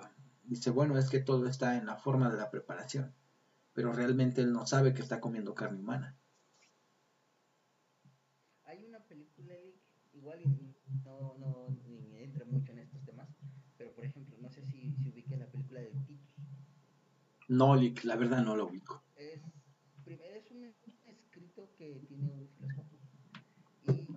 alguien lo hizo película y literal el cocinero, como lo maltrataban tanto, agarra a los hijos del rey que era para que trabajaba y los hace en un pastel de carne. No inventes. Y fue, y fue lo que sirvió en el este el de cena. Entonces como de que, ah no, que está muy bueno y que, que qué buen sazón y no sé qué tanto. Y ya justamente cuando lo están comiendo este chico dice, ah, pues es el sabor de sus hijos, es el sazón familiar. Les dio la la distinción social. A ver, ¿cómo? Yo digo que una parte de los crímenes lo hace la distinción social. Sí. Sí, sin duda alguna, Cintia. Sí, claro. Es la parte de que nos vemos a, que lo hacen con los grupos sociales más marginales o más marginados, sí. Porque son, realmente, o sea, veamos este punto en el que si eres pobre, mm, no van a hacer nada por ti. Solamente si les pegas a unas personas de alto mando, caso del secretario de seguridad, mueven Exacto. cielo, mar y tierra para detener a los criminales. Entonces, sí, creo que sí. tienes, tienes que ser o trabajador del gobierno o este o un alto funcionario para que de verdad este muevan algo, ¿no? La verdad. Digo, espero que nadie me esté oyendo. mañana en, la oficina con tu cajita. Estás afuera, cabrón. bueno, eh, ahora un punto eh, yo creo que es la educación. Ah, claro, ese es un punto muy importante, este, Daniel. Eh, la educación es el punto clave para todo esto, porque si, por ejemplo, si yo tuve una mala educación, no fui a la escuela, me maltrataban, me dejaban a mi suerte, pues lo más seguro es de que yo hubiese caído en el camino de las drogas, ¿no? En, el alcohol, en el vicio, empezando a robarnos a lo mejor una cartera, un celular, etcétera, etcétera, etcétera. hasta llegar a cometer este homicidios, ¿no? Eh, ¿Realmente ustedes creen que no un delincuente que roba celulares sea un asesino en serie? O sea, es una pregunta muy fácil. O sea, no este, por ejemplo, los reclusos que se tatúan las víctimas o las personas que mataron, ¿no son asesinos en serie? Entonces dicen, a ver, eh, fiscalía, güey, o sea, estamos en el 2020, ya no me engañas, sí hay asesinos en serie en México, pero tú no quieres mostrarlo por alguna razón. Pero claro que hay. Es que yo podría pensar, ¿no? O decir, o, o en debate, porque una cosa es ser un asesino en serie y otra cosa es ser un asesino a sueldo. Mm, claro, por ejemplo, si manejamos el, eh, la situación de los sicarios, por ejemplo, mmm, ahí es un tema muy interesante. Sí, claro, pero a final de cuentas, por ejemplo, un, un ejemplo de sicario que tenía el mismo modus operandi, que sí podría ser un asesino en serie, era el grande, el jefe de, de matones de los Beltrán Leiva.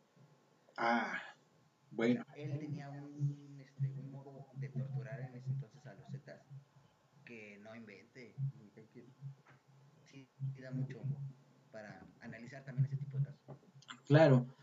Eh, entonces, es aquí donde entra toda esta situación de que a veces por cuestiones desconocidas no se dan a conocer ciertos casos, se mantienen como que resguardados, se mantienen como que en secreto, como que en privado.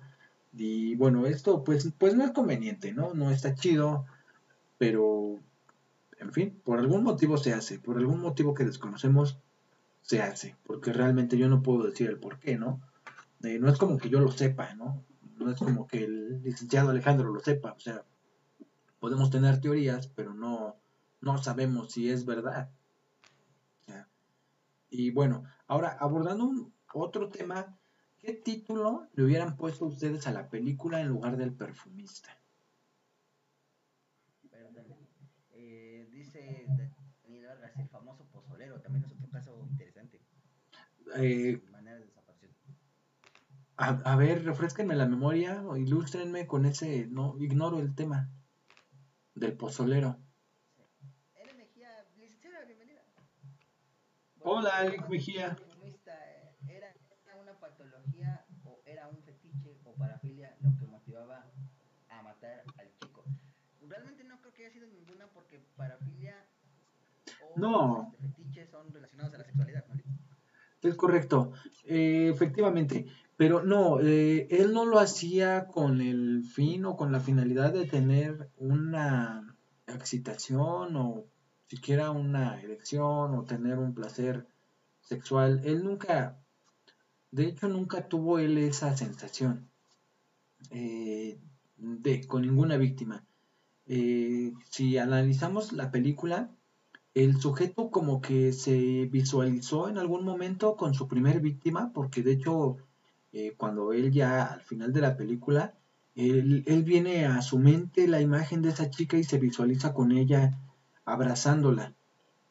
Pero este, de hecho hasta llora, pero nunca, sus crímenes nunca fueron con índole sexual.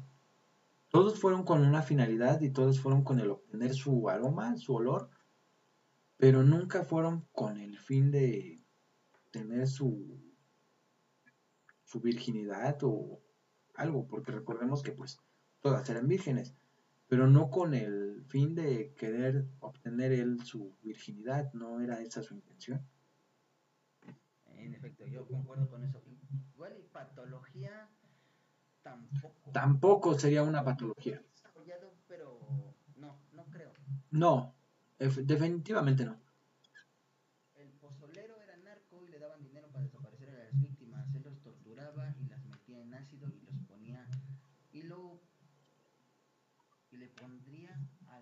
película Las Flores. Las Flores. Eh, mm. Que no, no, no, no. Es que yo pregunté que qué título le pondrían a la película en lugar del perfume. Ah, ok. Y él dice, eh, ella dice que las flores. Ya. Es que como estaba hablando del pozolero y, y, otro, pensé que la película se llamaba Las Flores y contaban la historia de, de este sujeto. Dice, por cierto, no logré escuchar al compañero Alejandro, Ali Julio sí. Ah, ya ven. O sea, comentaba Nidia, Nadia, no me acuerdo cómo se llama. que este, que tampoco podría haber desarrollado una patología. Aroma de mujer. ¿Mm? Eso sonaría más como soneto. En caso del pozolero, me recuerdo lo que hacían los zetas con sus enemigos. Mm, ok. Pues sí, no. Pues es que es parte de. O sea, voy a sacar mi referencia de señora.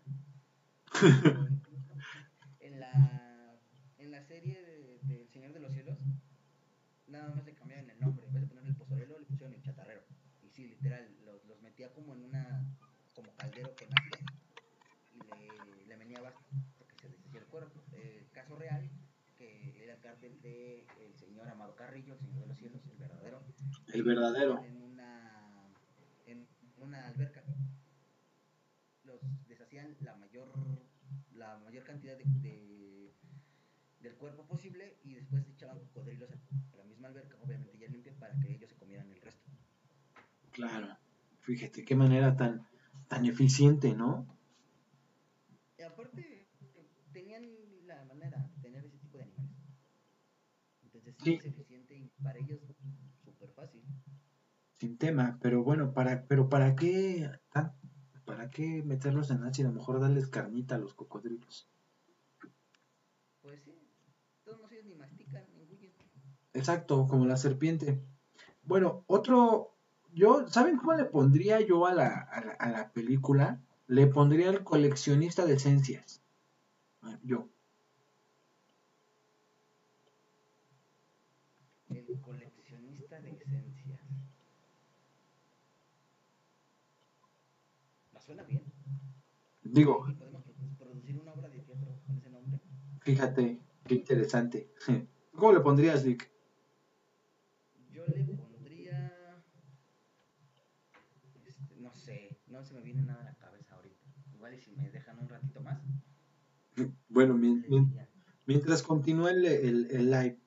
Entonces, bueno, eh, algo que quieran este, preguntar, alguna pregunta que tengan en relación a. Pues, bueno, y si es de otro tipo de preguntas, no importa, pueden ustedes, este, ahorita que estamos de buenas. Ahorita que Lick anda contento el otro. eh, yo creo que igual eh, parte del, del. por la trama que se da, eh, no sé. No, trato de pensar en algún título, pero la verdad ahorita mi cabeza no me da. Mm, bueno, siguiendo abordando la situación de la de la película. Eh, perdón que, que, te interrumpa. No, no, no. Estamos hablando del operandi y nadie nos contestó. No, nadie nos peló, fuimos ignorados vilmente. Pero bueno, este, un, un, una situación muy interesante de la película es que eh, por darle a la sociedad una tranquilidad, eh, porque bueno, recordemos que el perfumista se escapa, ¿no? Y ya no se sabe qué, qué onda con el individuo. Entonces, culpan al, al que en algún momento fue su, ¿cómo poder llamarlo? Su amo, por así decirlo. Era el cuate este que tenían los estanques y fermentaban flores.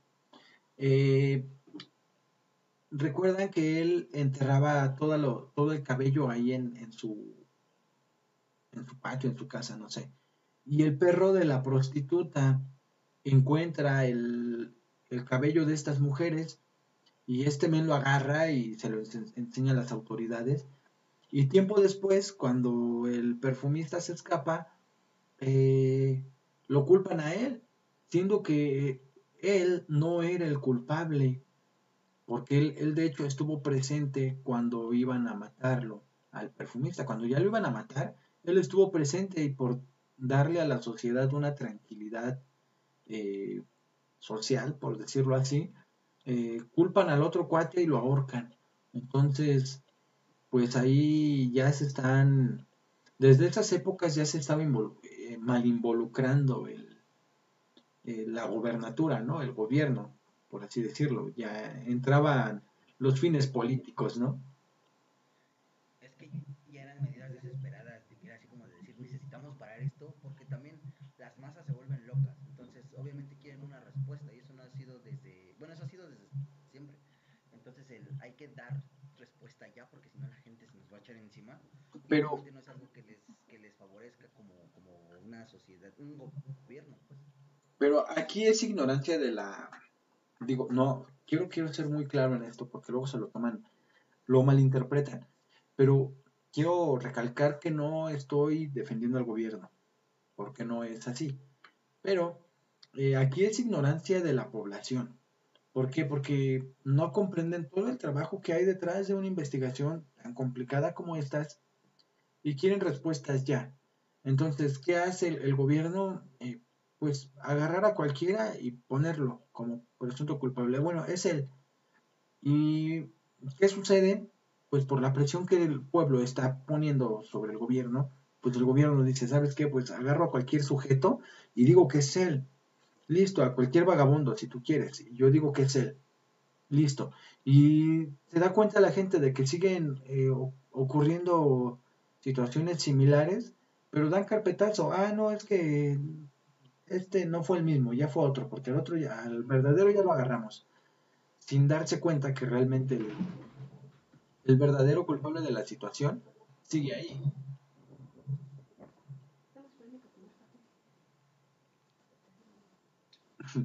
ok, ahorita vamos al café. Ahorita vamos todos. Dicen que el café. Sí, ahorita vemos que. Que hubieran grabado. A la siguiente, ¿por qué no? Con todo gusto. a la siguiente, con todo gusto. Perfecto. Entonces, esa es la situación, ¿no? De que a veces por fines este, de presión ciudadana.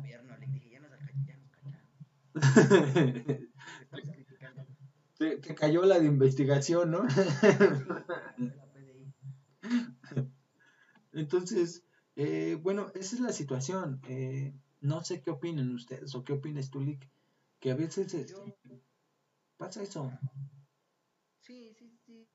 Igual concuerdo, la inmadurez tanto de las reglas, la falta de experiencia en, ese tipo de casos y la falta de preparación de, de las personas que están para el, ese tipo de trabajo tiene mucho que ver.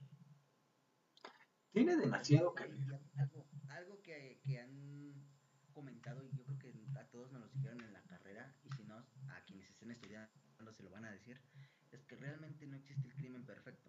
No, no. Los investigadores. No lo hay. Eh, efectivamente, el crimen perfecto. Sí es el crimen perfecto, pero ¿Cuál, perdón? Eh, Jack the Ripper. Mm, ¿Quién sabe? igual es época, porque obviamente... Ajá, exacto. Por la época quizás, ¿eh? Por la época quizás sí, pero bueno, eh, volviendo al modus operandi de este sujeto, pues era un modus operandi muy austero, realmente era muy, muy neófito, por decirlo de alguna manera, ¿no? Sí, sí, sí, bueno, como ya lo habíamos comentado, tiene muchas deficiencias. Bastantes. Que desafortunadamente, hasta que no se da este tipo de situaciones, es cuando se empiezan a dar cuenta. O sea, no están preparados para. Exactamente. O sea, pudieron detenerlo fácilmente porque él era, eh, ya habíamos mencionado, ¿no? Era medio torpe. Era torpe, ajá. Entonces, pudieron detenerlo en cualquier momento porque él ni siquiera era como de, ah, me voy a ir a esconder o algo. O sea, todavía se quedaba ahí un buen ratote esperando, este, quitándoles el cabello, o sea, realmente se tardaba demasiado, ¿no? O sea, era, era torpe. también, o sea, ni ocultar las víctimas, o sea, tampoco lo hacía, y, y, y, perdón, Incluso, o podremos hacer como que su excepción a la chica que metió en los tablones de madera, pero también se le ocurre meterle en tablones de madera cuando están enseñando puertas y ventanas. Exactamente, sí. hacer y lo hizo mal. Sí, es que no era inteligente. Sí, la premisa principal también es una que dicen. El asesino siempre regresa a la escena de su crimen. Y es un ejemplo muy claro cuando le saca la esencia a la prostituta, este, ya que le extraes la esencia o la fragancia, es- la pone en su mano y ahí es donde se da cuenta que realmente su método sirve porque el perro se Es correcto. y le empieza a lamer la mano. Es O correcto, sea, Lick. se pone a filosofar de una manera más común de decir, estaba pendejo. sí, la verdad es de que sí era muy, pues era estúpido nuestro personaje, ¿no? Eh, pero bueno, eh, se justifica esta situación por el hecho de que pues nu- nunca tuvo estudios, nunca tuvo como que convivencia social, eh, pues todo eso lo orillaron a ser torpe, ¿no? Y por eso sus crímenes eran tan feos. Bueno, feos me refiero a que no los hacía bien, ¿no? Entonces, eh, era súper fácil de dar con él, pero pues, como comenta el licenciado Alejandro, pues debido a la no preparación de la fiscalía de esos tiempos, pues no supieron manejar el asunto porque lo pudieron agarrar en cualquier momento. O sea, Sí, incluso era una persona que también, o sea, como decimos, no se escondía, o sea, andaba en, la, en su trabajo como si nada y ya. Ajá, sí, él andaba en su pedo.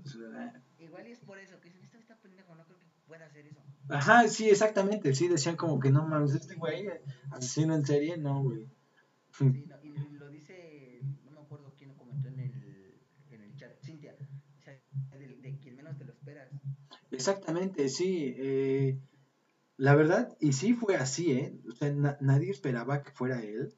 Y pues bueno, realmente eh, sucedió de esa manera. Quien menos se lo esperaba, pues sí, ¿no? Es como cuando le haces bullying al, al que se aparenta verse bien mencito en el salón y resulta que sabe kickboxing, ¿no?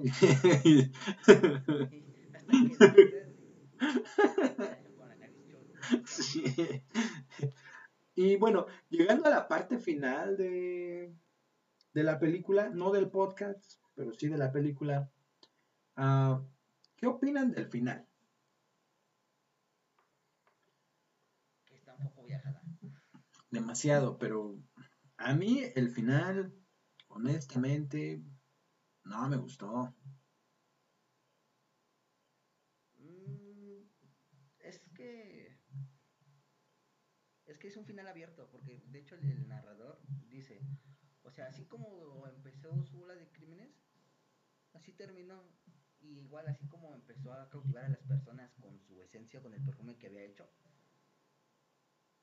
eh, se le acabó su esencia o su perfume y también se le acabó la fama.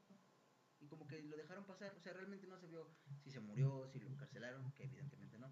Y este, Ah, realmente qué pasó. De, de hecho, a mí la parte que no me gustó es de que él va al pueblo donde él nace y trata de regresar por medio de su olfato al mismo lugar donde nació y por algún motivo. Entonces él llega al mismo como que mercadito donde están todos los mercaderes, llega ahí al mismo lugar exactamente y este y se echa el perfume en su cabeza y llegan los cuantos estos y llegan como zombies, un ángel y, van sobre él como zombies y ya no supe si se lo comieron o, se lo comió la tierra.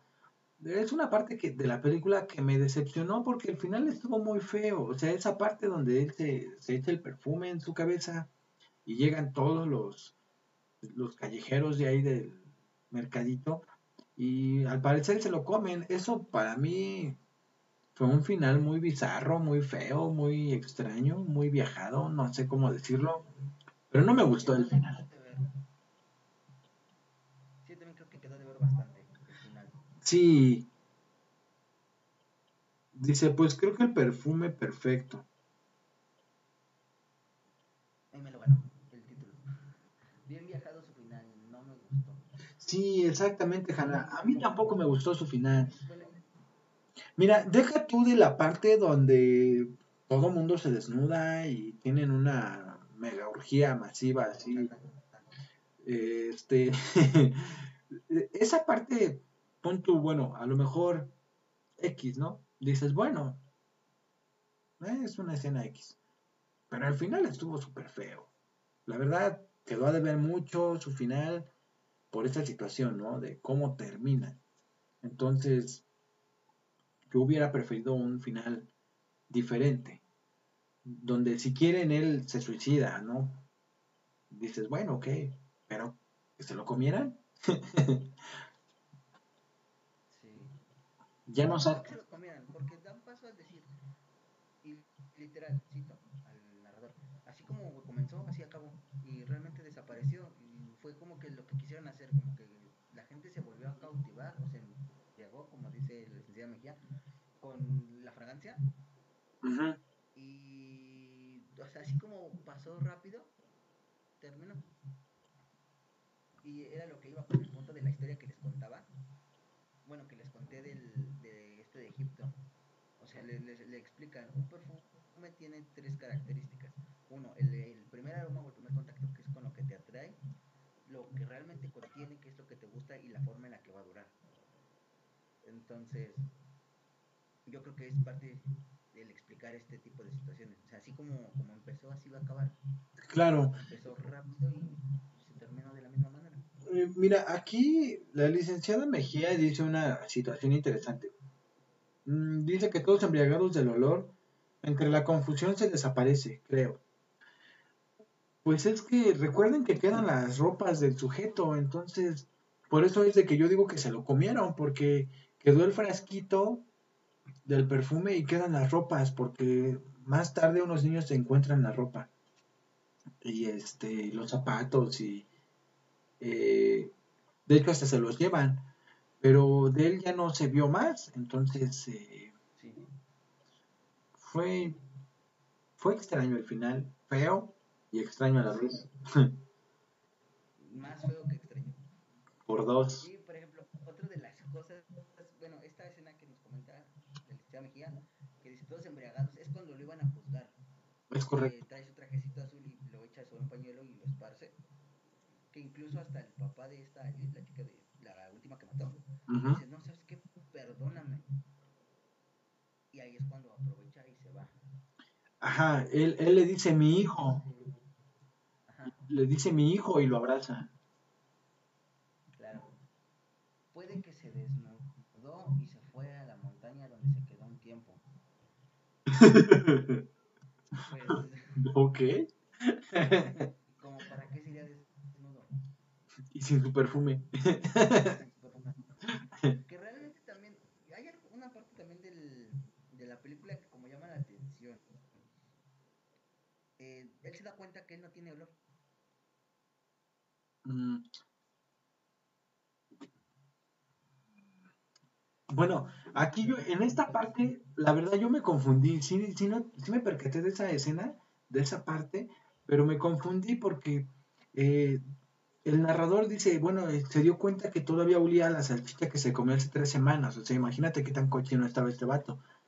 Entonces, yo creo que este men estaba sucio y se sale de la cueva donde estaba, de, del hoyo ese donde estaba metido. Y sale la lluvia y se empieza a tallar pues para quitarse la mugre, ¿no? Y, pero ya no entendí si sí recupera su olor o si huele a él o, o ya nunca tuvo olor. Es lo que no comprendo. Pero bueno, dándole un punto de vista a esa situación, un punto de vista científico, es de que si tú te hueles, no te hueles, porque eres tú. O sea, si tú te hueles tu piel, pues no hueles, no te hueles, porque... Exactamente, hueles a cualquier otra cosa que hayas tocado, a, a, un whisky, a lo que sea, a tu celular si tú quieres, a la mugre, pero no hueles a tu olor. Pero hueles a alguien más, por ejemplo, hueles a tu novia y dices, mmm, sí huele, pero no podemos percibir nuestro, nuestro propio olor. Entonces, esa es la situación, de que él... Ajá, entonces él, él como toda la vida ha percibido su olor, pues no lo logra reconocer. Es lo que yo, es el punto de vista que yo doy científico, ¿no? No sé ustedes qué opinan. De hecho, bueno, hay un, hay un caso, un- algo que me pasó muy similar que cuando volví a ver la película me, me llamó la atención. Eh, hay un, un lugar donde atienden a personas con discapacidad, en donde atienden a muchos niños. Y uno, un- uno de esos niños como que agarraba confianza en la gente oliéndolo, se acercaba y como que te olía. Y de acuerdo a cómo leas sabía si se podía juntar contigo, si se podía, podía quedar contigo, trabajaba contigo y si no. Entonces este se juntan dos niños y este lo empieza a oler y literal le dijo, es que tú hueles a carro, Wow. cuando sabemos que efectivamente su papá es mecánico. Mm, qué interesante, fíjate. Eh, bueno, podría ser, eh, o sea, fíjate, tiene mucho, mucha relación con lo que dice, o sea, realmente si nos olemos nosotros no olemos, pero si olemos a otra persona, sí, este, olemos su- el ambiente en el que se mueve. Bueno, en este caso a este niño, que le decía, es que hueles a carro. O sea, claro. obviamente no iba a saber que su papá era. O sea, tú, tú vas con un carnicero, con un taquero y hueles su piel, dices, güey, qué pedo, no mames. Hueles a, a puerco, ¿no? Pero no es porque sea sucio, sino porque, pues, su ambiente de trabajo es así, ¿no? Entonces, este, pues esa es la situación, ¿no? Entonces, eh, por ejemplo, no sé, un, este, un carpintero, no- huele a madera no porque esté sucio, sino porque su ambiente de trabajo es de madera. Entonces, sí es, es verdad. Nuestro subconsciente ya tiene muy grabado nuestro olor que no lo detecta. Pero sí detecta el de terceros. sí, tienes razón, solo que el chavo no lo sabía y pensaba que no tenía olor. Sí, claro. Sí, sí, es correcto. Él, recordemos que nuestro personaje es, es torpe, es tonto. Él es ignorante en muchas cuestiones. Entonces, eh, sí, en efecto, no, él no sabía eso. Por eso él cree que no tiene olor. Ok, eh, ¿algo más? ¿Qué más? ¿Qué sigue? Mm, no sé, ya no comentaron más acerca de, de esto de- del olor o por, por qué él no tiene olor, nada más Daniel. Mm, Ja, ja, ja, taquitos de pastor. Taquitos de pastor. Ay, qué rico los taquitos. Sí, de hecho. Al siguiente podcast, nos terminando el, el evento, nos echamos unos, unos tacones. Como decimos aquí los chilangos, unos tacones. Para los que no son de aquí, de la Ciudad de México, y que son de otros lugares, bueno, para las, para las muchas cuatro personas que nos siguen viendo, los tacones son tacos. O sea, que vulgarmente llamándole, ¿no? Vamos por unos tacones. Ah, ok, son unos tacos. Imagínense que ande uno de fetiches raros por aquí. Ay, sí, el de los tacones y. Son unos de aguja, ¿no? Unos de- No, son tacos, chavos, son tacos. Sí, sí, tranquilos. No, no tenemos esos fetiches. Este, de hecho. Pero, sí, eso fue la película del perfume a grandes rasgos. Este, está buena, digo, con sus excepciones como lo es el final. Claro, sí, el final estuvo feo. Y queremos sus opiniones. ¿Están de acuerdo con que esto se lleve a cabo cada sábado en la misma hora? A las 8. De 8 a la hora que dure. O sea, si dura media hora está bien. Si dura una hora no hay problema. Si dura 2, 3, 4, las horas que dure no hay problema. Yo siento que, que está bien el, bueno, el tiempo que dure, ¿no? No hay que limitarlo a, a un cierto número de espacios. Ahora, No, no, no. Nosotros lo habíamos pensado para una hora, ya llevamos dos horas. No casi pasa nada. diez. No pasa nada. No pasa nada. Digo, a no ser que llegue la granadera que entró hace rato. Pero pues no hace nada. no pasa nada, ¿no? Digo, sí, es normal. Recordemos que pues estamos en casa, estamos conviviendo con la familia y pues de repente no va a faltar que venga la tía Chenchi y se, ay, mijito, descárgame mis canciones cosas así, ¿no? Entonces, no, no pasa nada, no se espanten, muchachos. Entonces, No, aparte, ha, ha habido todavía muchas personas que todavía están en cuarentena y este pues es una forma de pasar un sábado en la noche, o sea, realmente no hay mucho que ver en la tele y estaría bien pasar un rato escuchando el podcast. Claro, aparte de que aprendes, ¿no? Aprendes un poco de cierta manera, eh, de una manera diferente, pero pues, estás, a fin de cuentas estás aprendiendo, ¿no? Claro. Cintia dice, yo estoy por ahora viviendo en Aguascalientes. Vámonos, la feria de San Marcos, está lo que la... O sea, padre. y nada que ver con los tacos de aquí a las delicias que venden en México. Claro, sí. La... esencia del taco chilango. El taco chilango es el mejor del mundo, ¿eh? Yo tengo amigas argentinas, tengo amigas este, peruanas, eh, amigas que son de, de España, por ejemplo, y que han tenido la oportunidad de probar un taco chilango. O sea, perdón por la expresión que voy a usar, pero se cagan por un taco chilango, ¿eh? Porque nada que ver los tacos de aquí de la ciudad con, con los tacos de otros lugares.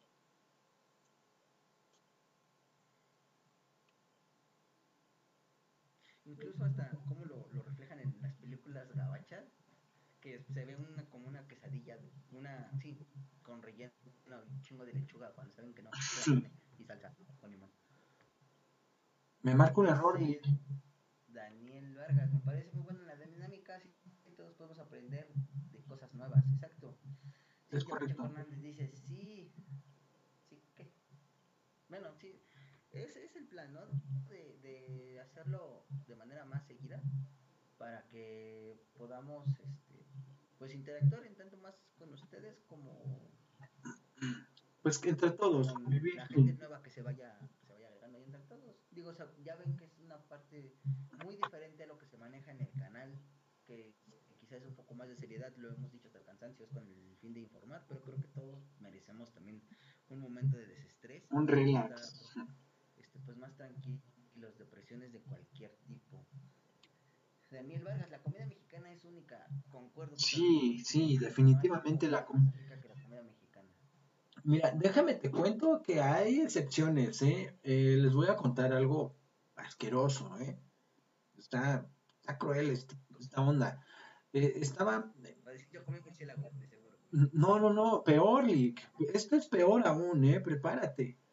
Eh, estaba yo por el reclusorio norte. Salimos de una, este, de una Audi. Antes, bueno, los pongo en contexto. Antes se llevaba a cabo lo que eran este, las juntas de peritos. Ahorita ya no se llevan a cabo, o si se llevan a cabo son muy poquitas, ¿no? Entonces había una junta de peritos en el, reclusorio norte, en un asunto, este, eh, bueno, X asunto.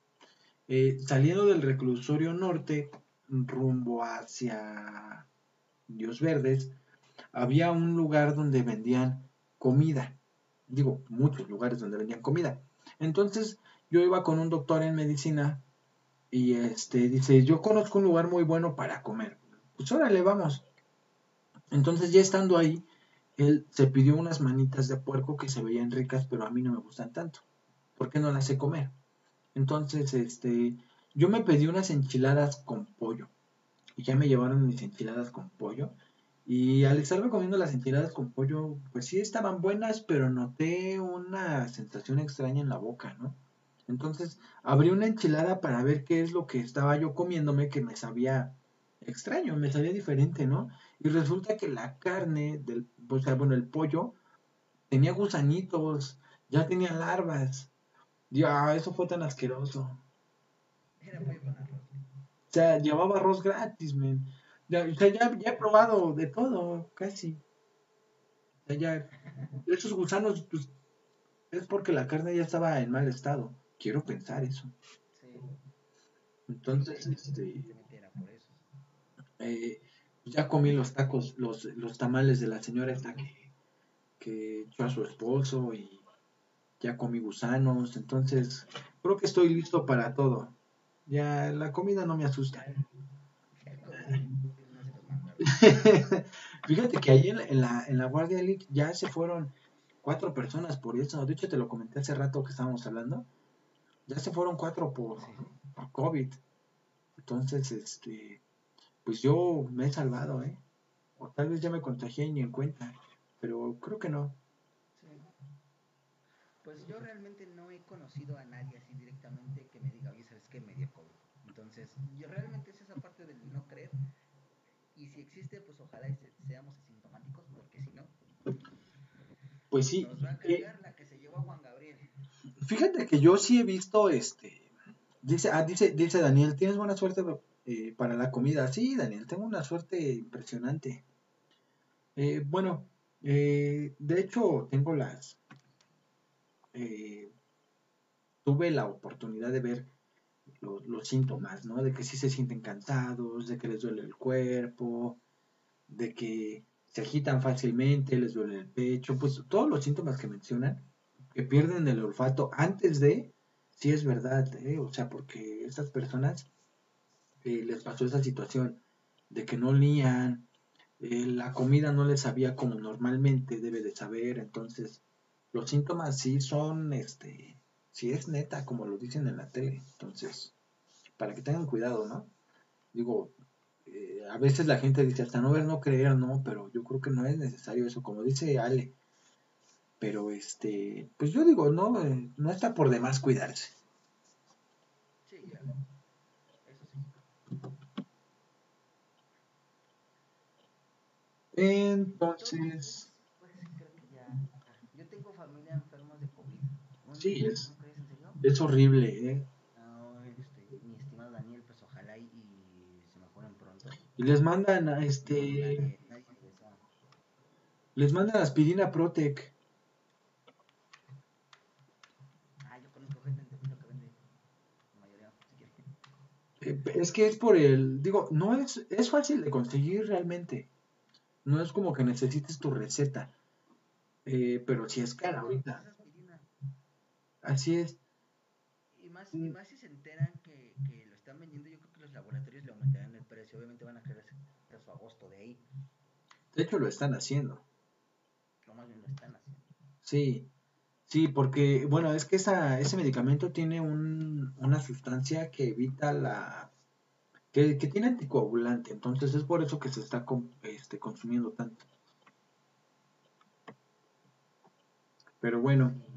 No, pues, mi estimado Daniel, ojalá y tu familia se, se mejore, se recupere y pues. que estén bien. Sí, cuídalos y cuídate tú también porque pues si esto no tiene para cuándo terminar, yo creo que ni siquiera va a terminar, pero bueno, es cosa de, de adaptarse a la situación y saber convivir con este, con este virus. Dice Daniel, ya casi se recuperan con paracetamol. ¿Qué crees que sí les mandan paracetamol? Es que también es, es parte del seguro. No sé si, si, si van en el seguro es lo único que tiene en las farmacias. Pues yo no, yo, yo no voy al seguro del, del gobierno, ¿eh? No, pues, No está chido. no, si de por sí cuando uno va con una molestia mínima y lo tardan horas, imagínense en esta situación. No, y aparte vas con dolor de cabeza y sales con este con 20 enfermedades más. Exacto. O sea, Sí, no, es- como que no sanitizan con- constantemente, como que ya hay eh, las enfermedades ahí flotando en el, en el aire. ahí. Sí, no, sí, sí estamos expuestos. Y no nada más a COVID, a cualquier otro tipo de enfermedades, hasta por una aguja que ya utilizaron, que no sabemos de ahí, ahí, adentro de qué cuerpo estuvo o con qué fines lo hicieron.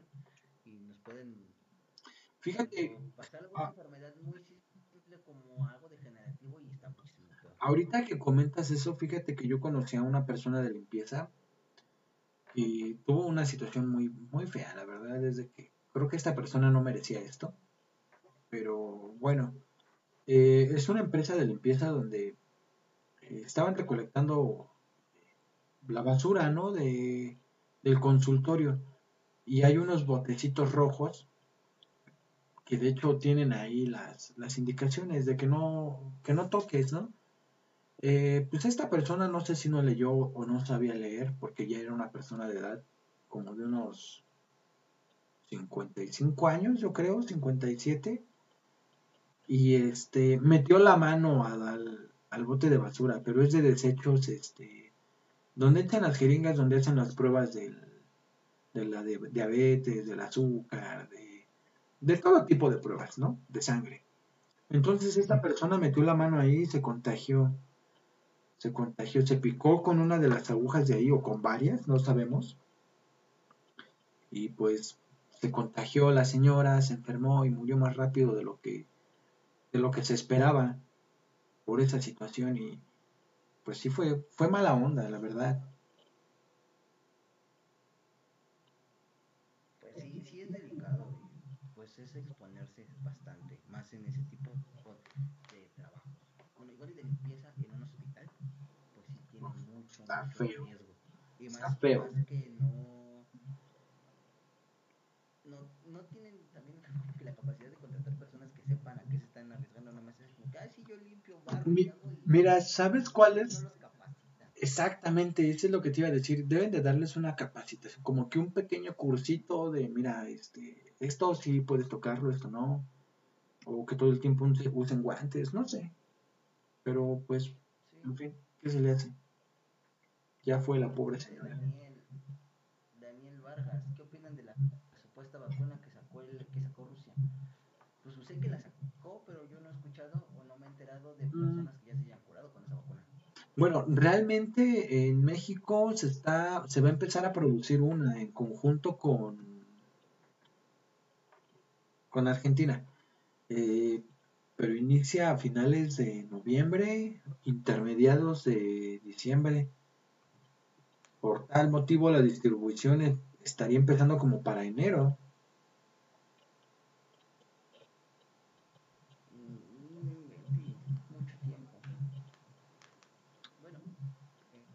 Eh, ya llevamos, ya, ya llevamos medio año resguardados. Sí, ya es ah, ok. Ya, no, no pasa nada realmente. Y de hecho ya no es medio año, son cuatro meses. No son cuatro meses, Pues estamos en octubre. es más tiempo. Perdón, estamos en agosto. Estamos en No, agosto. sí nos afecta el. Sí, demasiado. No, aparte, ¿sabes qué? Yo pierdo mucho la noción del tiempo por, porque, por ejemplo, Por las guardias. eh, sí, exacto. eh, hoy no, no entro, pero entro mañana en la noche y entro este, en domingo y salgo en día lunes. Llego a casa y me duermo y ya no entro hasta el martes en la noche. Entonces ya salgo el miércoles y sí ando como que medio mal en ese sentido de- del tiempo, ¿ves? Luego digo, no, no, no era lunes hoy, no manches, ya es martes. Ay, güey. Entonces, este, como que yo siempre ando preguntando el, qué día es hoy, ¿eh? Así que no, no se sorprendan. bien o mal sí desorienta porque estamos tan acostumbrados a la misma rutina que se nos hace a nosotros normal pero por lo, el ritmo de vida que llevamos Sí, es correcto. Es correcto. Cintia Pacheco dice en las clínicas Cintia Pacheco digo marihuana ¿Dónde manda Pacheco? En la clínica donde yo voy solo separan a los de COVID con unas bancas, pero se supone que el virus anda en el ambiente, o sea, también en qué causa cabe. Eh, Pero bueno, aún así, por toda la contaminación del humano, dentro de unos más años, la vida común será como la de ahora, salir. Eso lo dijo George Orwell en 1984 y no le quisimos creer. Es correcto. Hola, saludos a todos. Camaradas, qué gran grupo me gustó su escenografía. Obvio, la mejor producción. no sabes lo que batallamos. Si supieran lo que sufrimos para tener esta, esta escenografía. Estuvimos como tres horas ahí batallando, sí, sin dormir ahí, todo podrido ahí, temblando ahí, casi convulsiono ahí. le andaba dando un nene. Ok, me voy. es broma. Ahorita te mando. Cintia, no te enojes. ¿Sabes qué es broma? ¿Sabes qué es show? Entonces, bueno muchachos, quiero agradecerles, eh, pues por lo menos de palabra, el hecho de que se estén tomando una parte de su tan valioso tiempo para escucharnos, para que aprendan un poco de lo que nosotros queremos informarles y demás. De verdad que agradezco yo mucho eso de ustedes. Y también quiero pedirles que valoren un poco el trabajo que hacen mis compañeros del canal de Hablemos de Ciencias Forenses. Eh, la licenciada Liz, el licenciado Alejandro aquí presente, y los que en su momento estuvieron en el canal, eh, pues que valoren su trabajo de ellos, porque de verdad, grabar un video que ustedes ven en 10 minutos lleva horas de preparación y siempre lo he dicho. Atrás de un video que ustedes ven de 10 minutos, viene una, la elaboración de un guion, una investigación.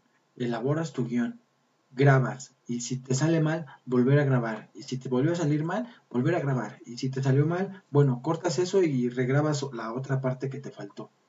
Después de eso viene una edición, luego una subida y ustedes no saben todo lo que hay detrás de un video de 15 minutos. De verdad, hay mucho trabajo detrás de un de un este de un video de, de 15 minutos. Entonces sí valoren un poquito el trabajo de, de mis compañeros eh, se los agradeceríamos mucho si comparten, si nos dejan un comentario, el hacer que nos hagan ver que están ustedes ahí presentes, que nos están apoyando. Eh, para nosotros es la mejor ganancia o la mejor satisfacción que podemos tener al, al, ver que les están gustando nuestros videos. Creo que es lo más padre de hacer todo esto porque pues a nosotros no nos pagan por hacer esto, por, por enseñarles a ustedes. En los videos no nos están pagando, nadie nos patrocina, nadie nos pues no nos pagan, ¿no? Entonces, este, pues valoren esa situación, muchachos, valoren eso y de verdad, este, aprecien lo que están haciendo mis compañeros por, por amor al arte, ¿no? Entonces, aprovechenlo también y compartan con cuantas más personas se pueda para que, pues, más personas tengan la misma oportunidad de ustedes. Tanto como reforzar conocimientos como aprender cosas nuevas, porque a lo mejor en, en algún video ya sabían todo lo que vieron en el video, pero a lo mejor les sirve para reforzar o bien es para aprender, a lo mejor no lo sabían. Entonces, es de mi parte, pues es, es todo. Sí, pues no hay mucho que agregar realmente, este, lo dijo todo licenciado Julio, este, lo hacemos con, con el gusto, al menos yo sí lo hago por gusto, no por, por, tener el, este, el interés de algo monetario, es con el con el sencillo eh, objetivo de decir si yo le dejé algo alguna persona, pues ya me doy por bien pagado, porque realmente necesitamos más contenido como este y no pendejadas como las del TikTok. Claro. Que igual sirven, pero no para estar todo el tiempo, igual sirve para reforzar, para aprender y, y llevar esto a muchos más lugares, pues adelante, yo con todo gusto estoy aquí. Es correcto. Mira, Cintia nos, nos dice una situación aquí muy, muy interesante y, tiene razón. Sea, dice horas, días eh, entre investigar, grabar, editar y si no queda vas al principio. Es correcto. Eh, la verdad es de que sí. Eh, sí lleva mucho tiempo, la verdad, grabar un video que ustedes ven en, en 15 minutos para que nada más me lo cierren y no le den like. ¿Qué les pasa, eh? pero a uno. ya, ya te, te, estás despidiendo y no ni siquiera dejan que pase el intro ya cerrar. sí. Muy buenas chicos, bienvenidos a... Ya, le cierro. ¿Qué pasó? sí, entonces, sí, pues es eso. Estamos aquí para, para eso. Estamos aquí para... Eh, lo, nuestro objetivo principal con el canal es de que pues las ciencias forenses se difundan con una manera seria, porque existen muchos canales, pero de verdad, compruébenlo ustedes, somos el único canal dedicado a esta situación, porque sí hay muchísimos, pero difunden morbo. Entonces, esa es una situación que, o sea, ¿cómo, te voy a decir yo, este, qué se siente morir ahorcado? A ver, déjame ahorco y ahorita les digo qué se siente, a ver, espérame. O sea, deja, déjame, déjame quemo dejen, dejen que me, que me queme y ahorita les digo que se siente morirse quemado. O sea, realmente es algo que a mí me ofende. O sea, que tú me quieras venir a contar qué se siente morir ahogado. Pues, brother, ¿cómo sabes eso? Entendí la referencia, dice Daniel. Mira, nosotros Claro, digo, yo no estoy diciendo nombres, pero, pero no es como que yo tenga este, la capacidad de automatarme y volver a reactivarme para volver a matarme y decirte eh, qué se sintió esa experiencia, ¿no? Entonces, creo que son falacias. Eh, en muchos canales, ¿eh? Por ejemplo, eh, yo vi un canal de, no, no, no quiero decir el nombre, pero vi un canal de un individuo que, que es estudiante, pero ya tiene su canal. Está chido, qué bueno que tenga su canal. Pero lo que no está chido es que engaña a la gente. Porque dice que está estudiando criminología. Atentos, está estudiando criminología y llega a la escena del crimen. Ay, cabrón. ¿De dónde eres o qué onda, brother? Porque el criminólogo no va a la escena del crimen, para empezar. Entonces, este, ya desde ahí está dando mala información. Entonces, para mí eso es, me pongo mal cuando me quitan las ganas de vivir cuando yo veo eso. Me ponen violento. Entonces, este, sí, la verdad es de que está cañón. Cintia Pacheco Hernández dice, lo siento, no lo vuelvo a hacer, ya le daré like a todos sus, ahora a todos, se los agradeceríamos. De verdad que sí, se los agradeceríamos bastante si nos dejan un like, un, un comentario ahí. Ay, es gratis, no les cuesta nada. Sí, es lo que yo no entiendo. Pero bueno, en fin. Eh, la situación es esa. Eh, nos estaremos viendo en el siguiente podcast con la película Lick. La película de Seven, Los Siete Pecados Capitales. Por ahí muchos ya dieron la referencia que es muy buena. Realmente sí, si tienen la oportunidad y el tiempo de verlas, véanlas. Y estaremos igual comentándola. Ya se les dijo la próxima semana va a haber este, van a estar los invitados del podcast de la risotada, entonces va a estar bueno. Y sí, posteriormente a ese, pues si alguien quiere formar parte del podcast, pues eh, por ahí está el correo del canal, mándenos un mensaje y con gusto les, les podemos tomar en cuenta. Claro, los podemos agregar para que participen. Eh, estos manes de la risotada hacen contenido totalmente diferente a esto, ¿eh? O sea, no, no hacen contenido forense, pero son unos tipos muy agradables, entonces eh, es por eso que los estamos invitando al, canal. Ya los van a conocer dentro de ocho días y les va a gustar eh, la colaboración que vamos a hacer con ellos. Entonces, este, pues estaremos viéndonos dentro de ocho días. Dice Daniel Vargas, es una, es una, ¿qué cosa? Supongo que dice que quieres escribir burla. Ah, ok. Es una burla Sí, la verdad, sí, tienes razón, este, Daniel, es de que sí da coraje de que quieran venir a, a decirle mentiras a Pinocho. Pues no, no, está chido, ¿no? O sea, ¿cómo le vas a venir a, a, a terapear al terapeuta, ¿no? ¿Cómo vas a ir a decirle mentiras a Pinocho? Entonces, este, pues no, no es fácil de engañar a una persona que ya tiene conocimientos que ya tuvo preparación, que ya tuvo experiencia, etc. Entonces es, es molesto. Pero bueno, la gente no lo comprende y pues para eso estamos nosotros. Exacto. Maldito corrector de texto. no hay problema. Sí, realmente nos, nos, nos pasa a todos, ¿no? Sí, el error de dedo. Claro. Entonces, pues chicos... Esto al parecer ya ha llegado a su fin, me parece. Sí, es correcto.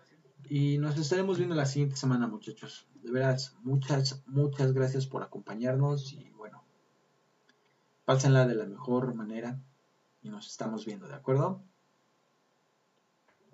igual y el, video podcast se va a quedar eh, resumir, este, se va a resumir al canal. Si lo quieren compartir, se los agradeceremos bastante. Harán que esto llegue y para que seamos más, quizás una mesa de debate bastante agradable, bonita. Y pues nada, nos vemos para la próxima.